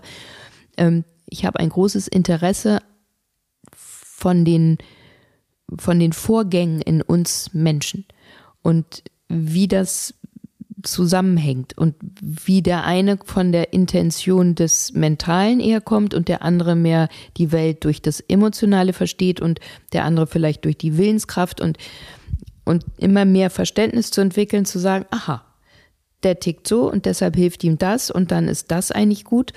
Und auch, ähm, was ich sehr spannend finde, ist zu sagen, okay, das habe ich mitgekriegt, das fällt mir leicht, das habe ich schon von Haus aus. Also jetzt du jemand, ja, der, der sehr eloquent ist und, und stark in der Sprache, in der, in dem, im Zuhören, ähm, im Aufnehmen und dann zu sagen, gut, und wie kann ich das noch ergänzen? Also wenn ich jetzt da weitergehen will, und das ist dann genau die Einladung für die Eskapade, den Träumen und Visionen zu folgen, das finde ich unglaublich spannend, das habe ich in meinem Leben immer gemacht, von ganz jung an, daran zu glauben, egal ob das dann 17 Jahre dauert oder eins oder an drei Wochen, dem zu folgen und die andere Seite eben zu sagen, okay, und ich möchte als Mensch weiter wachsen, mich entwickeln, bewegen. Also wie kann ich darauf vertrauen, muss mich gar nicht mehr so viel damit beschäftigen, kann mich auch darüber freuen, dass mir das und das zur Verfügung steht. Aber jetzt würde ich gerne noch das lernen. Wie bei mir zum Beispiel zu sagen, Aktivität kann ich, konnte ich immer gut, jetzt lerne ich Pause. Jetzt muss ich Pause üben. Was bei dem Raum dazugekommen ist, sind die Pferde. Und das fand ich äh, sehr beeindruckend, weil ich eine Angst vor Pferden hatte. Und vielleicht fangen wir mal einmal an, wie, wie die Pferde in dein Leben gekommen sind, um das so ein bisschen äh, greifbarer zu machen, weil jetzt wundert man sich, was haben denn jetzt mit der Körpersprache, was haben denn die Pferde damit zu tun? Da kommen wir auf jeden Fall dazu. Aber wie sind die Pferde zu dir gekommen? Also ich, was ich gelesen habe, dein erstes Wort war Pferd und Esel. Ich weiß nicht, ob das stimmt. Du hattest als Kind in Pferd auch, hattest es dann äh, beruflich, hattest du dann Pferde lange nicht und dann irgendwann hast du dir wieder auch wahrscheinlich Amerika schuld, ähm, der, der Ritt durch den Westen, dass dann Pferde in dein Leben gekommen sind. Ja, also tatsächlich war es das vierte Wort, was ich dann auch beruhigend fand. Schwester und Vater und Mutter. War noch eher da. Genau, aber genau, so war das. Und ja, da muss irgendwas Vorgeburtliches gewesen sein, vermute ich mal, weil das kommt nicht aus meiner Familie. Diese Faszination und hingezogen sein oder Notwendigkeit, würde ich es fast nennen, zu Pferden war immer schon da. Auch die Bewegung Also mitgeliefert quasi. irgendwie mitgeliefert, Ja. glaube ich, ist. Und auch die Bewegung mit den Tieren, das heißt äh, ganz große Faszination und Zuneigung zu Zirkus, die, die kleine Familienzirkus Frank. Ähm, bei uns da im Viertel, der, da waren wir jedes Jahr irgendwie und, und Gras gepflückt für die Ponys, um dann da irgendwie umsonst reinzukommen. Und auch das schlägt irgendwie so eine Brücke zu dem heute, wo ich eben dabei bin, das vorzubereiten, mit meinen Pferden wieder auf Tour zu gehen, ähm, durch Europa dann. Und das Pferd hat eine offensichtlich ganz zentrale Rolle in meinem Leben, die ich dann über die Jahre unterdrückt habe des Berufes, dem Beruf geschuldet und dem vielen Unterwegssein. Ich habe tatsächlich zwischendurch dann auch noch mal sogar zweimal einen Anlauf unternommen und ein Pferd zu mir geholt und es dann aber wieder abgegeben in vertrauensvolle Hände, weil ich einfach gemerkt habe, ich kriege diese Verbindung nicht aufgebaut. Es ist einfach in dieser Form der Fernbeziehung und des ewig Unterbrochenen war das unglücklich. Und dafür bin ich dann irgendwie auch zu ausschließlich und ähm, das war schmerzlich und mit dieser Amerika-Tour davor bahnte sich das schon an und mit der Amerika-Tour war dann wirklich die Entscheidung ganz klar, dass ich gesagt habe, jetzt ist Schluss mit Leben ohne Pferd, das wird nichts mehr. Und, ähm, und ein Jahr später war mein erster Hengst da und jetzt sind es drei. Was sind Pferde für dich? Im Grunde genommen das, wo ich sage, da will ich hin. Unglaubliche Schönheit, Kraft, unglaublich hohes Maß an Sensibilität, Mitgefühl, Dynamik, Meister in Spannung und Entspannung, Meister in Pause. Also sind dein Vorbild? Ja. Ich hatte einen Satz von einem Mann mal, der hat mir wahnsinnig gut gefallen. Der hatte, der machte so, so Führung im Wald. Mhm. Der sagte, ich gehe in den Wald und komme schlauer wieder raus. Und da habe ich irgendwie gedacht, das ist so ein toller Satz. Und da habe ich irgendwann gedacht, ich gehe in den Stall und komme schlauer wieder raus. so geht es mir oft. Ich gehe mit Fragen zu den Pferden hin und komme abends mit einer Antwort wieder zurück. Und das muss ich sagen, also wirklich explizit sagen, ich bin kein, also es gibt ja, wir haben es, wir haben auch schon mal besprochen, die Pferde, Mädchen und äh, die Zuwendung zu Pferden und so weiter, geht mir vollkommen ab. Also mhm. ähm, einmal auf dem Pferd gesessen, irgendwie fühlte sich das überhaupt nicht gut an und irgendwie dann immer gedacht, oh Gott, diese riesen Viecher und um Gottes Willen, also bitte. Und aber irgendwie neugierig, warum habe ich da Angst? Was ist denn da eigentlich los? Was ist denn das Thema? Und ich war unf ich bin also immer noch perplex darüber, dass alle Themen, die ich ne, nicht alle, aber die Themen, die wir jetzt irgendwie die letzten Tage irgendwie äh, uns angeguckt haben, ohne darüber zu reden, ähm, vom Pferd aufgedeckt wurden. Also dass das Pferd im Grunde Kommunikationsdinge, die ich irgendwie mustermäßig irgendwie mache oder was auch immer, dass das Pferd mir das, also Zhao, äh, mir gezeigt hat. Also ganz klar mir so einen Spiegel hingehalten hat, ohne den Spiegel in der Hand zu haben oder im Mund. Und ich habe daran gemerkt, aha, hier bin ich nicht eindeutig. Ähm, das führt total zur Verwirrung. Hier bin ich, äh, schlawenzel ich zu sehr rum. Und das hat alles das Pferd mir gezeigt. Wie zur Hölle geht das? Also was ist da los, dass das Pferd, also dass dieses mhm. Pferd mir sozusagen nicht das, also mir, also in Minuten vorgeführt hat, nee, nee, Freundchen, das ist, äh, nee, nee, ist nicht so, mhm. wie du dachtest. Und ich habe mir wirklich ich mache ja viel, mir viel Gedanken um alles Mögliche. Mhm. Aber dieser alte Hengst, der war auf jeden Fall der schlauste äh, Entdecker in meinen kleinen Schrauben. ja, also ich nenne sie ja meine Partner. Ja.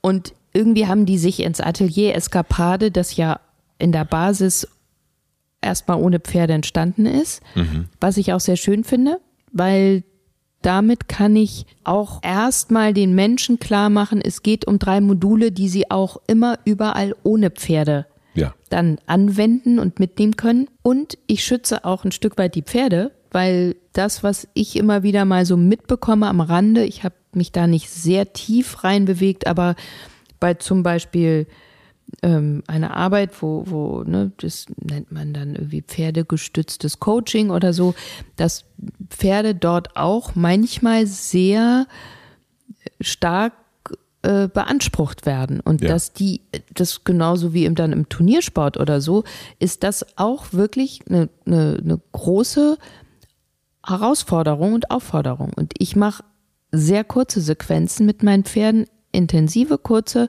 und guck genau darauf, haben die jetzt auch noch ein bisschen Witz in den Augen und finden die das auch noch lustig und interessant mit den Leuten da was zu verhandeln oder ist da jetzt schon eine Grenze erreicht? Das ist mir da genauso wichtig. Und ich finde auch diesen, da ist es wieder so ein bisschen, sich so zurückzubewegen, in diesen eigenen Raum zu gucken, nochmal was zu überprüfen, was Neues auszuprobieren und wieder hinzuwenden. Und gerade die Menschen, die mit Pferden nichts zu tun haben, haben immer hinterher gesagt, dass der Moment mit dem Pferd war das, was ich am stärksten äh, mitnehme oder was mich am meisten berührt hat oder was mir am meisten Klarheit verschafft hat. Und ich meine, ja, die, ich wäre einfach dumm, wenn ich die Pferde nicht weiterhin einladen würde, weil die sind so auf dem Punkt und so schnell, das kriege ich gar nicht so schnell. Wie, also wie erklärt sich das, dass Pferde, dass ein Pferd bei mir erkennt, welche kommunikativen Fehler hört sich jetzt zu groß an, aber ja doch, nennen wir es mal Fehler, ich mache. Wo, wo erkennt das Pferd das? Ich würde es eigentlich eher so rum beschreiben, dass dir deine Unklarheit auffällt darüber, dass das Pferd so eindeutig ist in seiner Intention. Mhm. Das ist so unglaublich, ne? Dass es immer in einem alles drinsteckt und dass es nur gilt, nicht von außen noch etwas neu und etwas dazu und noch wieder dies machen und nochmal wieder was äh, studieren, sondern durch ganz einfache Mittel das, was uns schon innewohnt, freizulegen und zu aktivieren und vielleicht ein bisschen zu reaktivieren. Und dabei helfen eben, also ne, Pferde zum Beispiel, um das, also das, das ist ja dann etwas, was außen da ist oder du mhm. zum Beispiel oder es gibt ja ganz viele Sachen, die man so machen kann auch, mhm. aber es ist eigentlich geht es darum, nicht noch was draufzupacken, sondern den wesentlichen Kern anzugucken ja. und den hochzuholen. Genau. Würdest du sagen, dass es sowas gibt wie ein, wie, wie ein Wesenskern, wie ein, eine Kernkraft oder irgendwie sowas in der Richtung? Ja.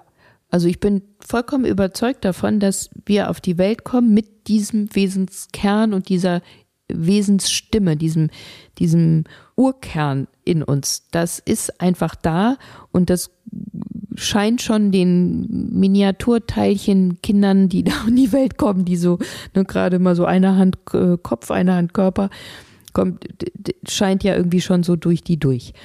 Und man kann dann nur staunend begleiten, was sich da vor einem entblättert. Und dann kommen halt die ganzen Geschichten dazu und die Prägungen und die Erlebnisse und die familiären Geschichten und, und, und, und, und. Und trotzdem bin ich überzeugt davon, dass das, was da schon ist, was einfach so schon in die Welt kommt, immer da ist und dass es auch das größte Geschenk ist, wenn wir dieser Stimme zuhören, wenn wir die mitkriegen, wenn wir die zu fassen kriegen, wenn wir zuhören und ihr vertrauen. Es ist nämlich nicht das wieder so ein bisschen die Sache mit der Vision und der dann der Umsetzung. Dieses Hinhören und zu sagen, okay, ich vertraue dir gegen vielleicht alle möglichen Argumente von außen. Und das ist auch sehr spannend, weil da gibt es ja auch zahlreiche Geschichten von Menschen.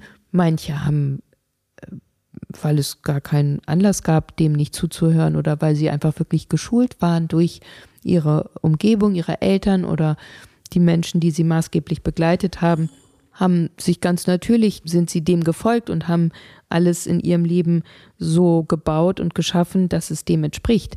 Aber ich denke, dass es fast eher die Ausnahme ist oder nicht der größte Teil der Menschen in unseren Breitengraden und dass es deshalb so ein unendliches Geschenk ist, wenn man sich ein bisschen bremst, innehält und sagt, so Moment, wie ist das eigentlich?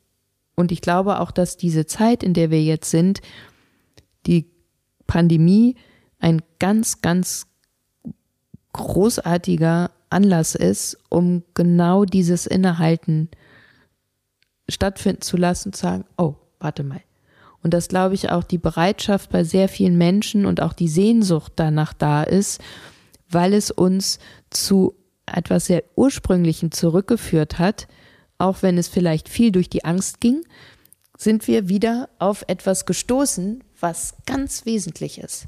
Und diese, diese wesentliche Aspekt, diese Essenz in uns zu fassen zu kriegen, ich glaube, das hat sehr viele Menschen nach der ersten Erschütterung ganz stark berührt und es hat mir auch noch mal ganz viel Mut gemacht, diese Sache weiter zu verfolgen und es ist ja unfassbar, dass das Atelier mit Pferden durch die Pandemie nach Frankreich gezogen ist, mhm. weil ich gar nicht weg konnte.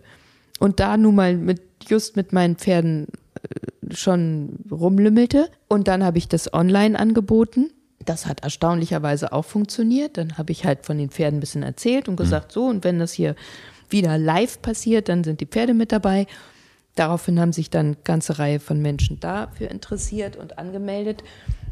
Und dann auch wieder so ganz leichtfüßig habe ich gemerkt, dass es eben hier zauberhafte Menschen gibt, die ich nun auch schon seit 15 oder 10 Jahren kenne. Familien, die mich sehr unterstützen und die mir die Orte zur Verfügung stellen.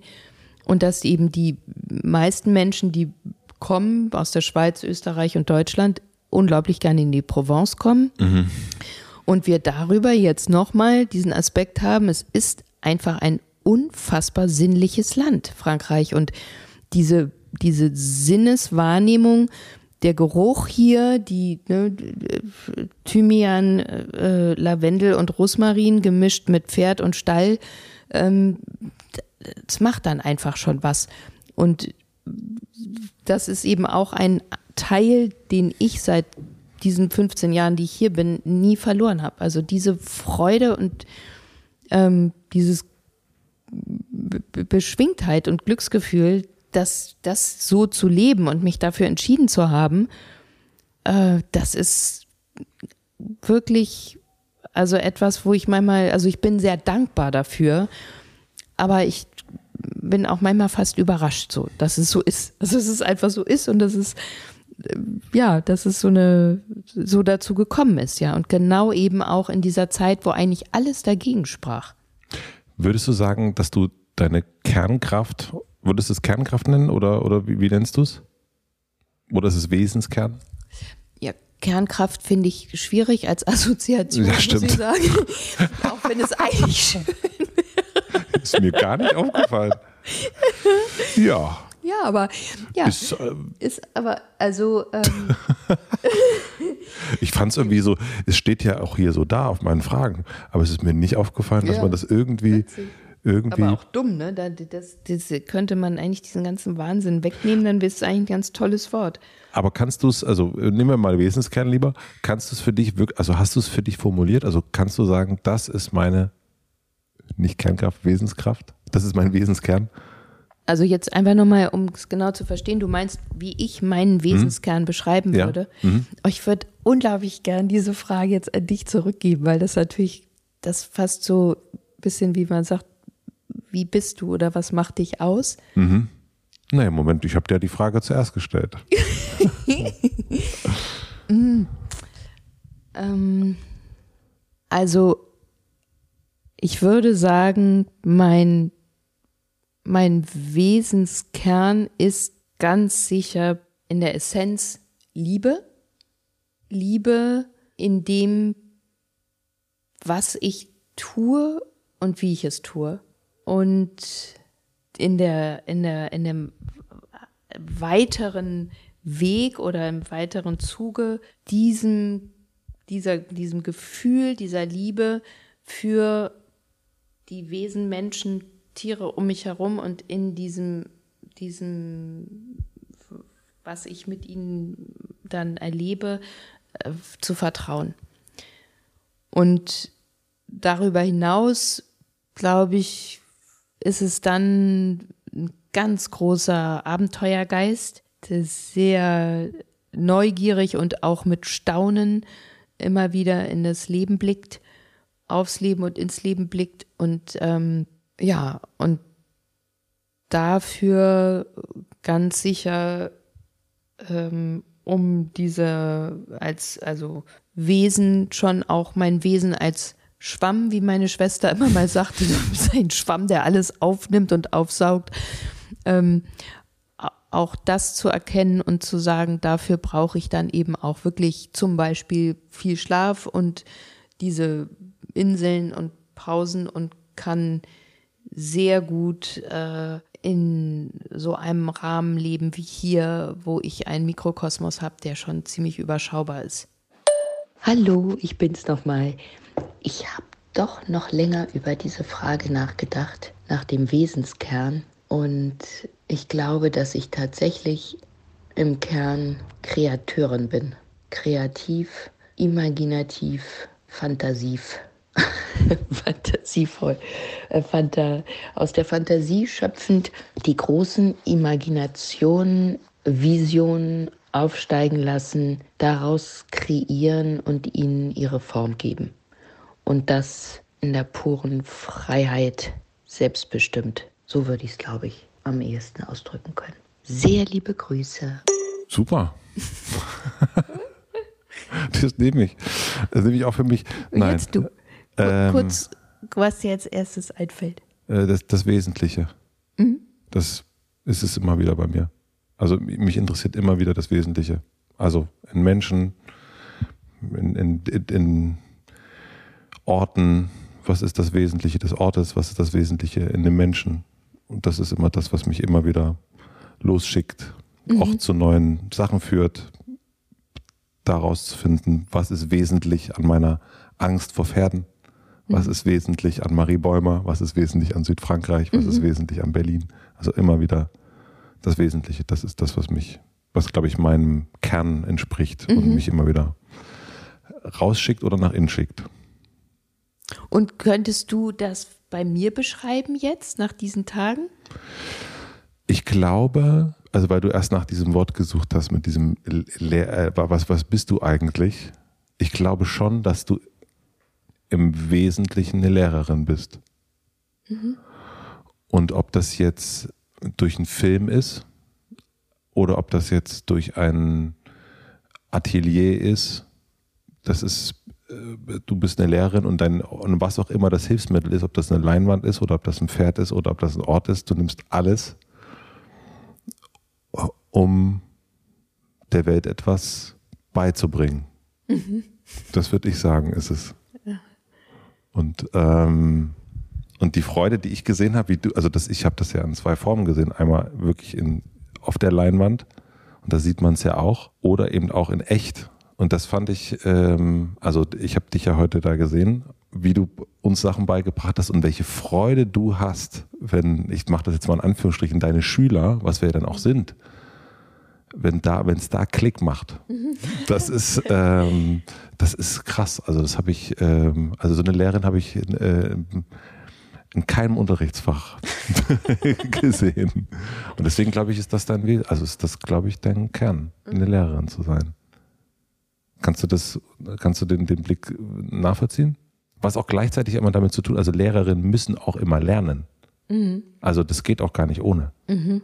Ja, lustig. Also da wäre ich jetzt so in der Form gar nicht drauf gekommen, auch wenn mich jemand fragt, ne, lieben Sie es zu lehren oder so, dann würde ich sagen, auf jeden Fall.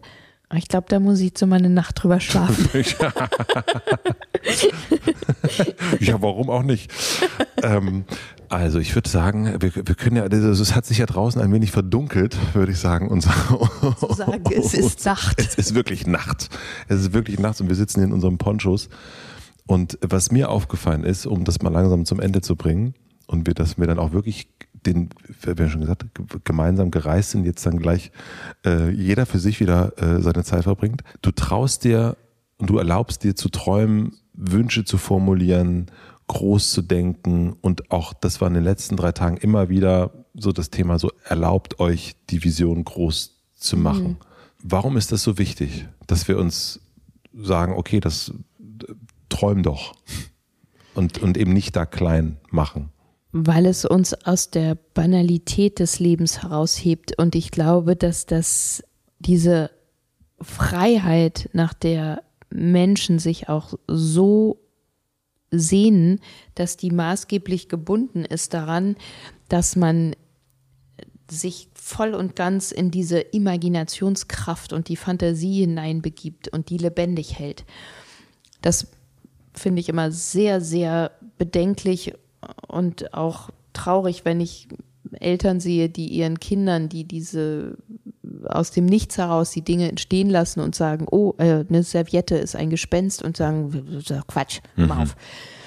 Ich immer denke, oh, ne, dass ähm, die, die Imaginationskraft ist so groß in uns und ist so besonders und so schön und auch gerade in schweren Phasen so notwendig.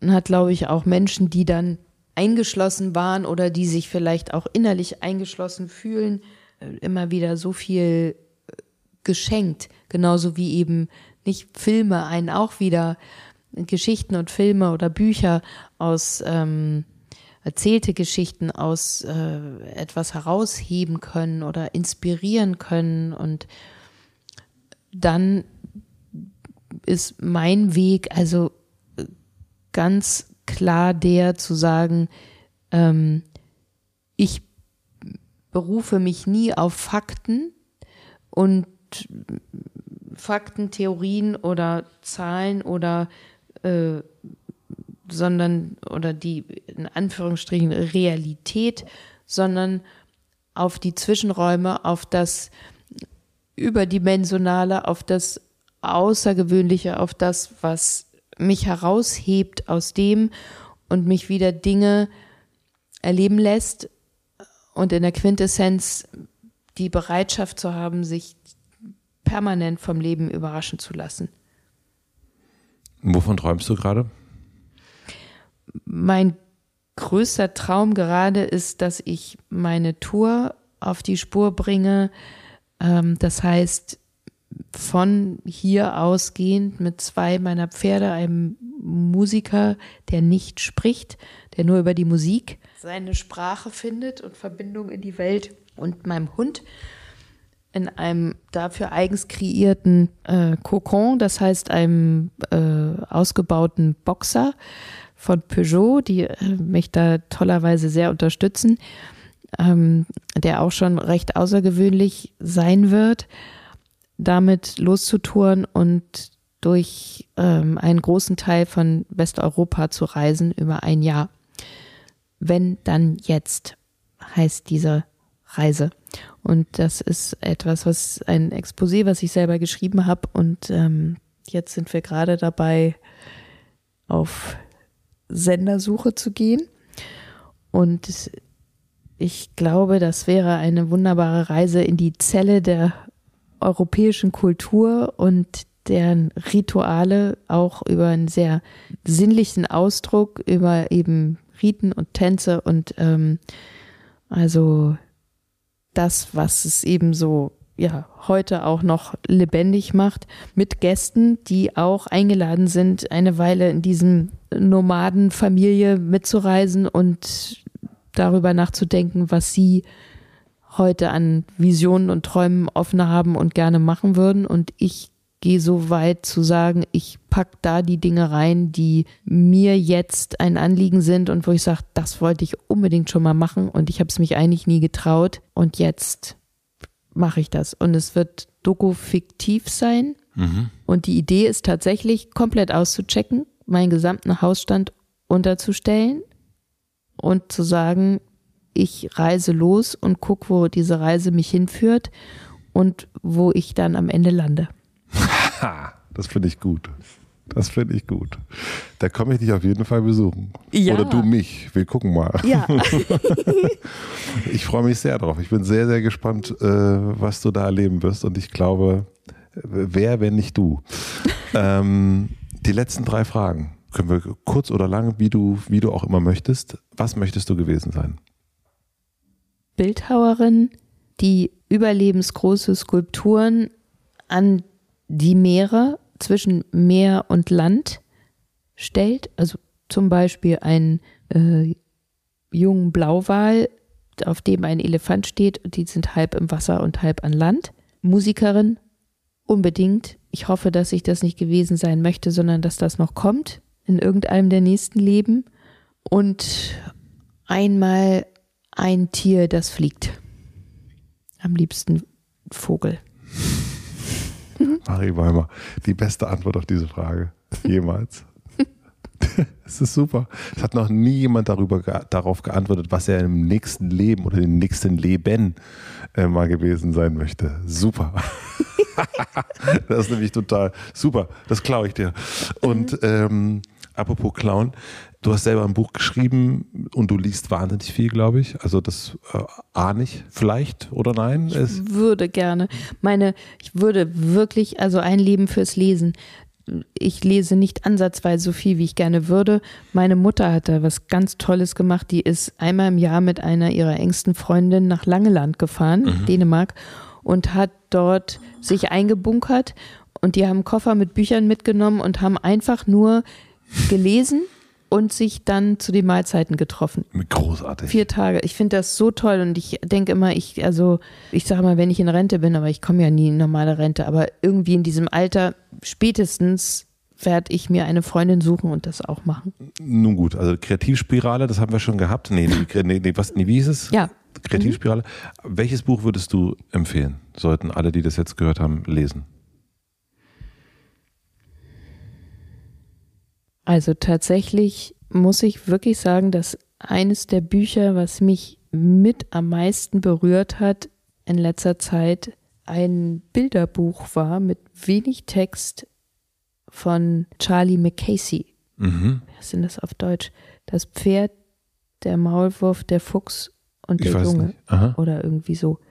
Der ist über seine Zeichnung bekannt geworden und dann hat er ein Buch dazu veröffentlicht, was weltweit Ding war irgendwie und das ist so unglaublich. Also ist für mich nach dem kleinen Prinzen eins der berührendsten und in, in der Einfachheit und in dem Ausdruck stärksten Bücher, was ich in der Zeit in der Hand hatte. Oder gucke ich nochmal nach, wie es genau heißt und packe ja. das dann noch rein. Und die letzte Frage, liebe Marie, ist die Frage nach dem Plakat. Also ich habe ein großes Plakat am Alexanderplatz in Berlin und du darfst entscheiden, was für alle Berliner innen für eine Woche zu lesen sein wird. Was schreibst du drauf?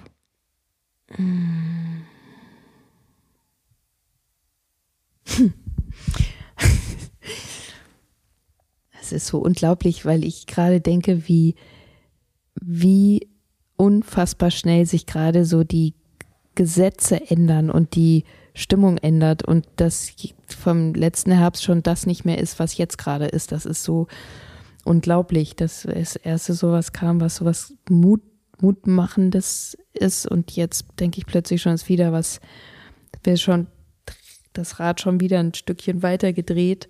Ich glaube, also das erste, eigentlich immer das erste sagen, was man gedacht hat, nimm dein Herz in die Hand und folge ihm. Das nehme ich gerne. vielen, vielen herzlichen Dank. Wir in unserem Ponchos hier. Wir gehen jetzt, wir gehen jetzt, es ist wirklich mitten in der Nacht und wir gehen jetzt schlafen, würde ich sagen. Ja. Vielen, vielen Dank für die Einladung und die fantastische Zeit hier unten bei dir. Ja. Danke, danke. Sehr, sehr gerne. Ich habe mich so gefreut, dass du da warst und wie du da warst. Avec plaisir.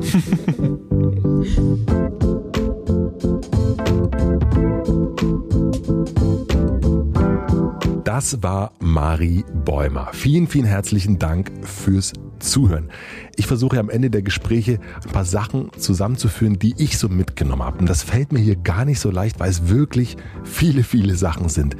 Am meisten sicherlich was es bedeutet, ein authentisches Leben zu führen. Zum einen den Mut zu träumen, zum Fantasieren und dann auch wiederum den Mut, den Ausbruch aus der gewohnten Fassung zu wagen und den Traum auch wirklich zu leben. Und dann immer wieder der Abgleich vom Innen und vom Außen und dafür die Schrauben zu lösen, die einen davon abhalten, ein authentisches Leben zu führen. Die Tage in Frankreich, das habt ihr bestimmt gemerkt, zählen zu meinen Highlights des Jahres. Wenn ihr die Chance und die Möglichkeit habt, ein Atelier zu besuchen, kann ich das wirklich nur empfehlen. Und danach natürlich noch ein paar Tage in Frankreich rumhängen, in Avignon spazieren und so weiter. Großartig.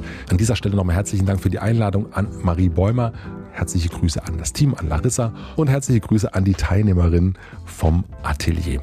Herzlichen Dank auch an die Supporter für diese Folge. Dadurch, dass es sie gibt, kann ich solche Reisen auch immer mal wieder machen. Herzlichen Dank an die Welthungerhilfe mit ihrem Podcast Welthungerhilfe direkt, an Naturstrom und an Squarespace. Herzlichen Dank für die redaktionelle Unterstützung an Lena Rocholl für den Mix und den Schnitt, an Maximilian Frisch und für die Musik an Jan Köppen. Und weil das hier so ein reichhaltiger Podcast war, würde ich sagen, gibt es heute auch keine Podcast-Empfehlung zum direkten Weiteren, sondern vielleicht die Einladung, einfach ein bisschen durch die Natur zu spazieren. Und wenn ihr draußen seid gerade und den Podcast gerade hört, freue ich mich wie immer, wenn ihr mir ein Foto davon schickt. Am liebsten auf Instagram, in den Stories, wenn ihr wollt. Dann kann ich das auch reposten. So, ich gehe jetzt auch nochmal raus. Vielen Dank fürs Zuhören. Wir hören uns nächste Woche wieder. Einen schönen Tag, eine gute Nacht. Euer Pferdefreund Matze.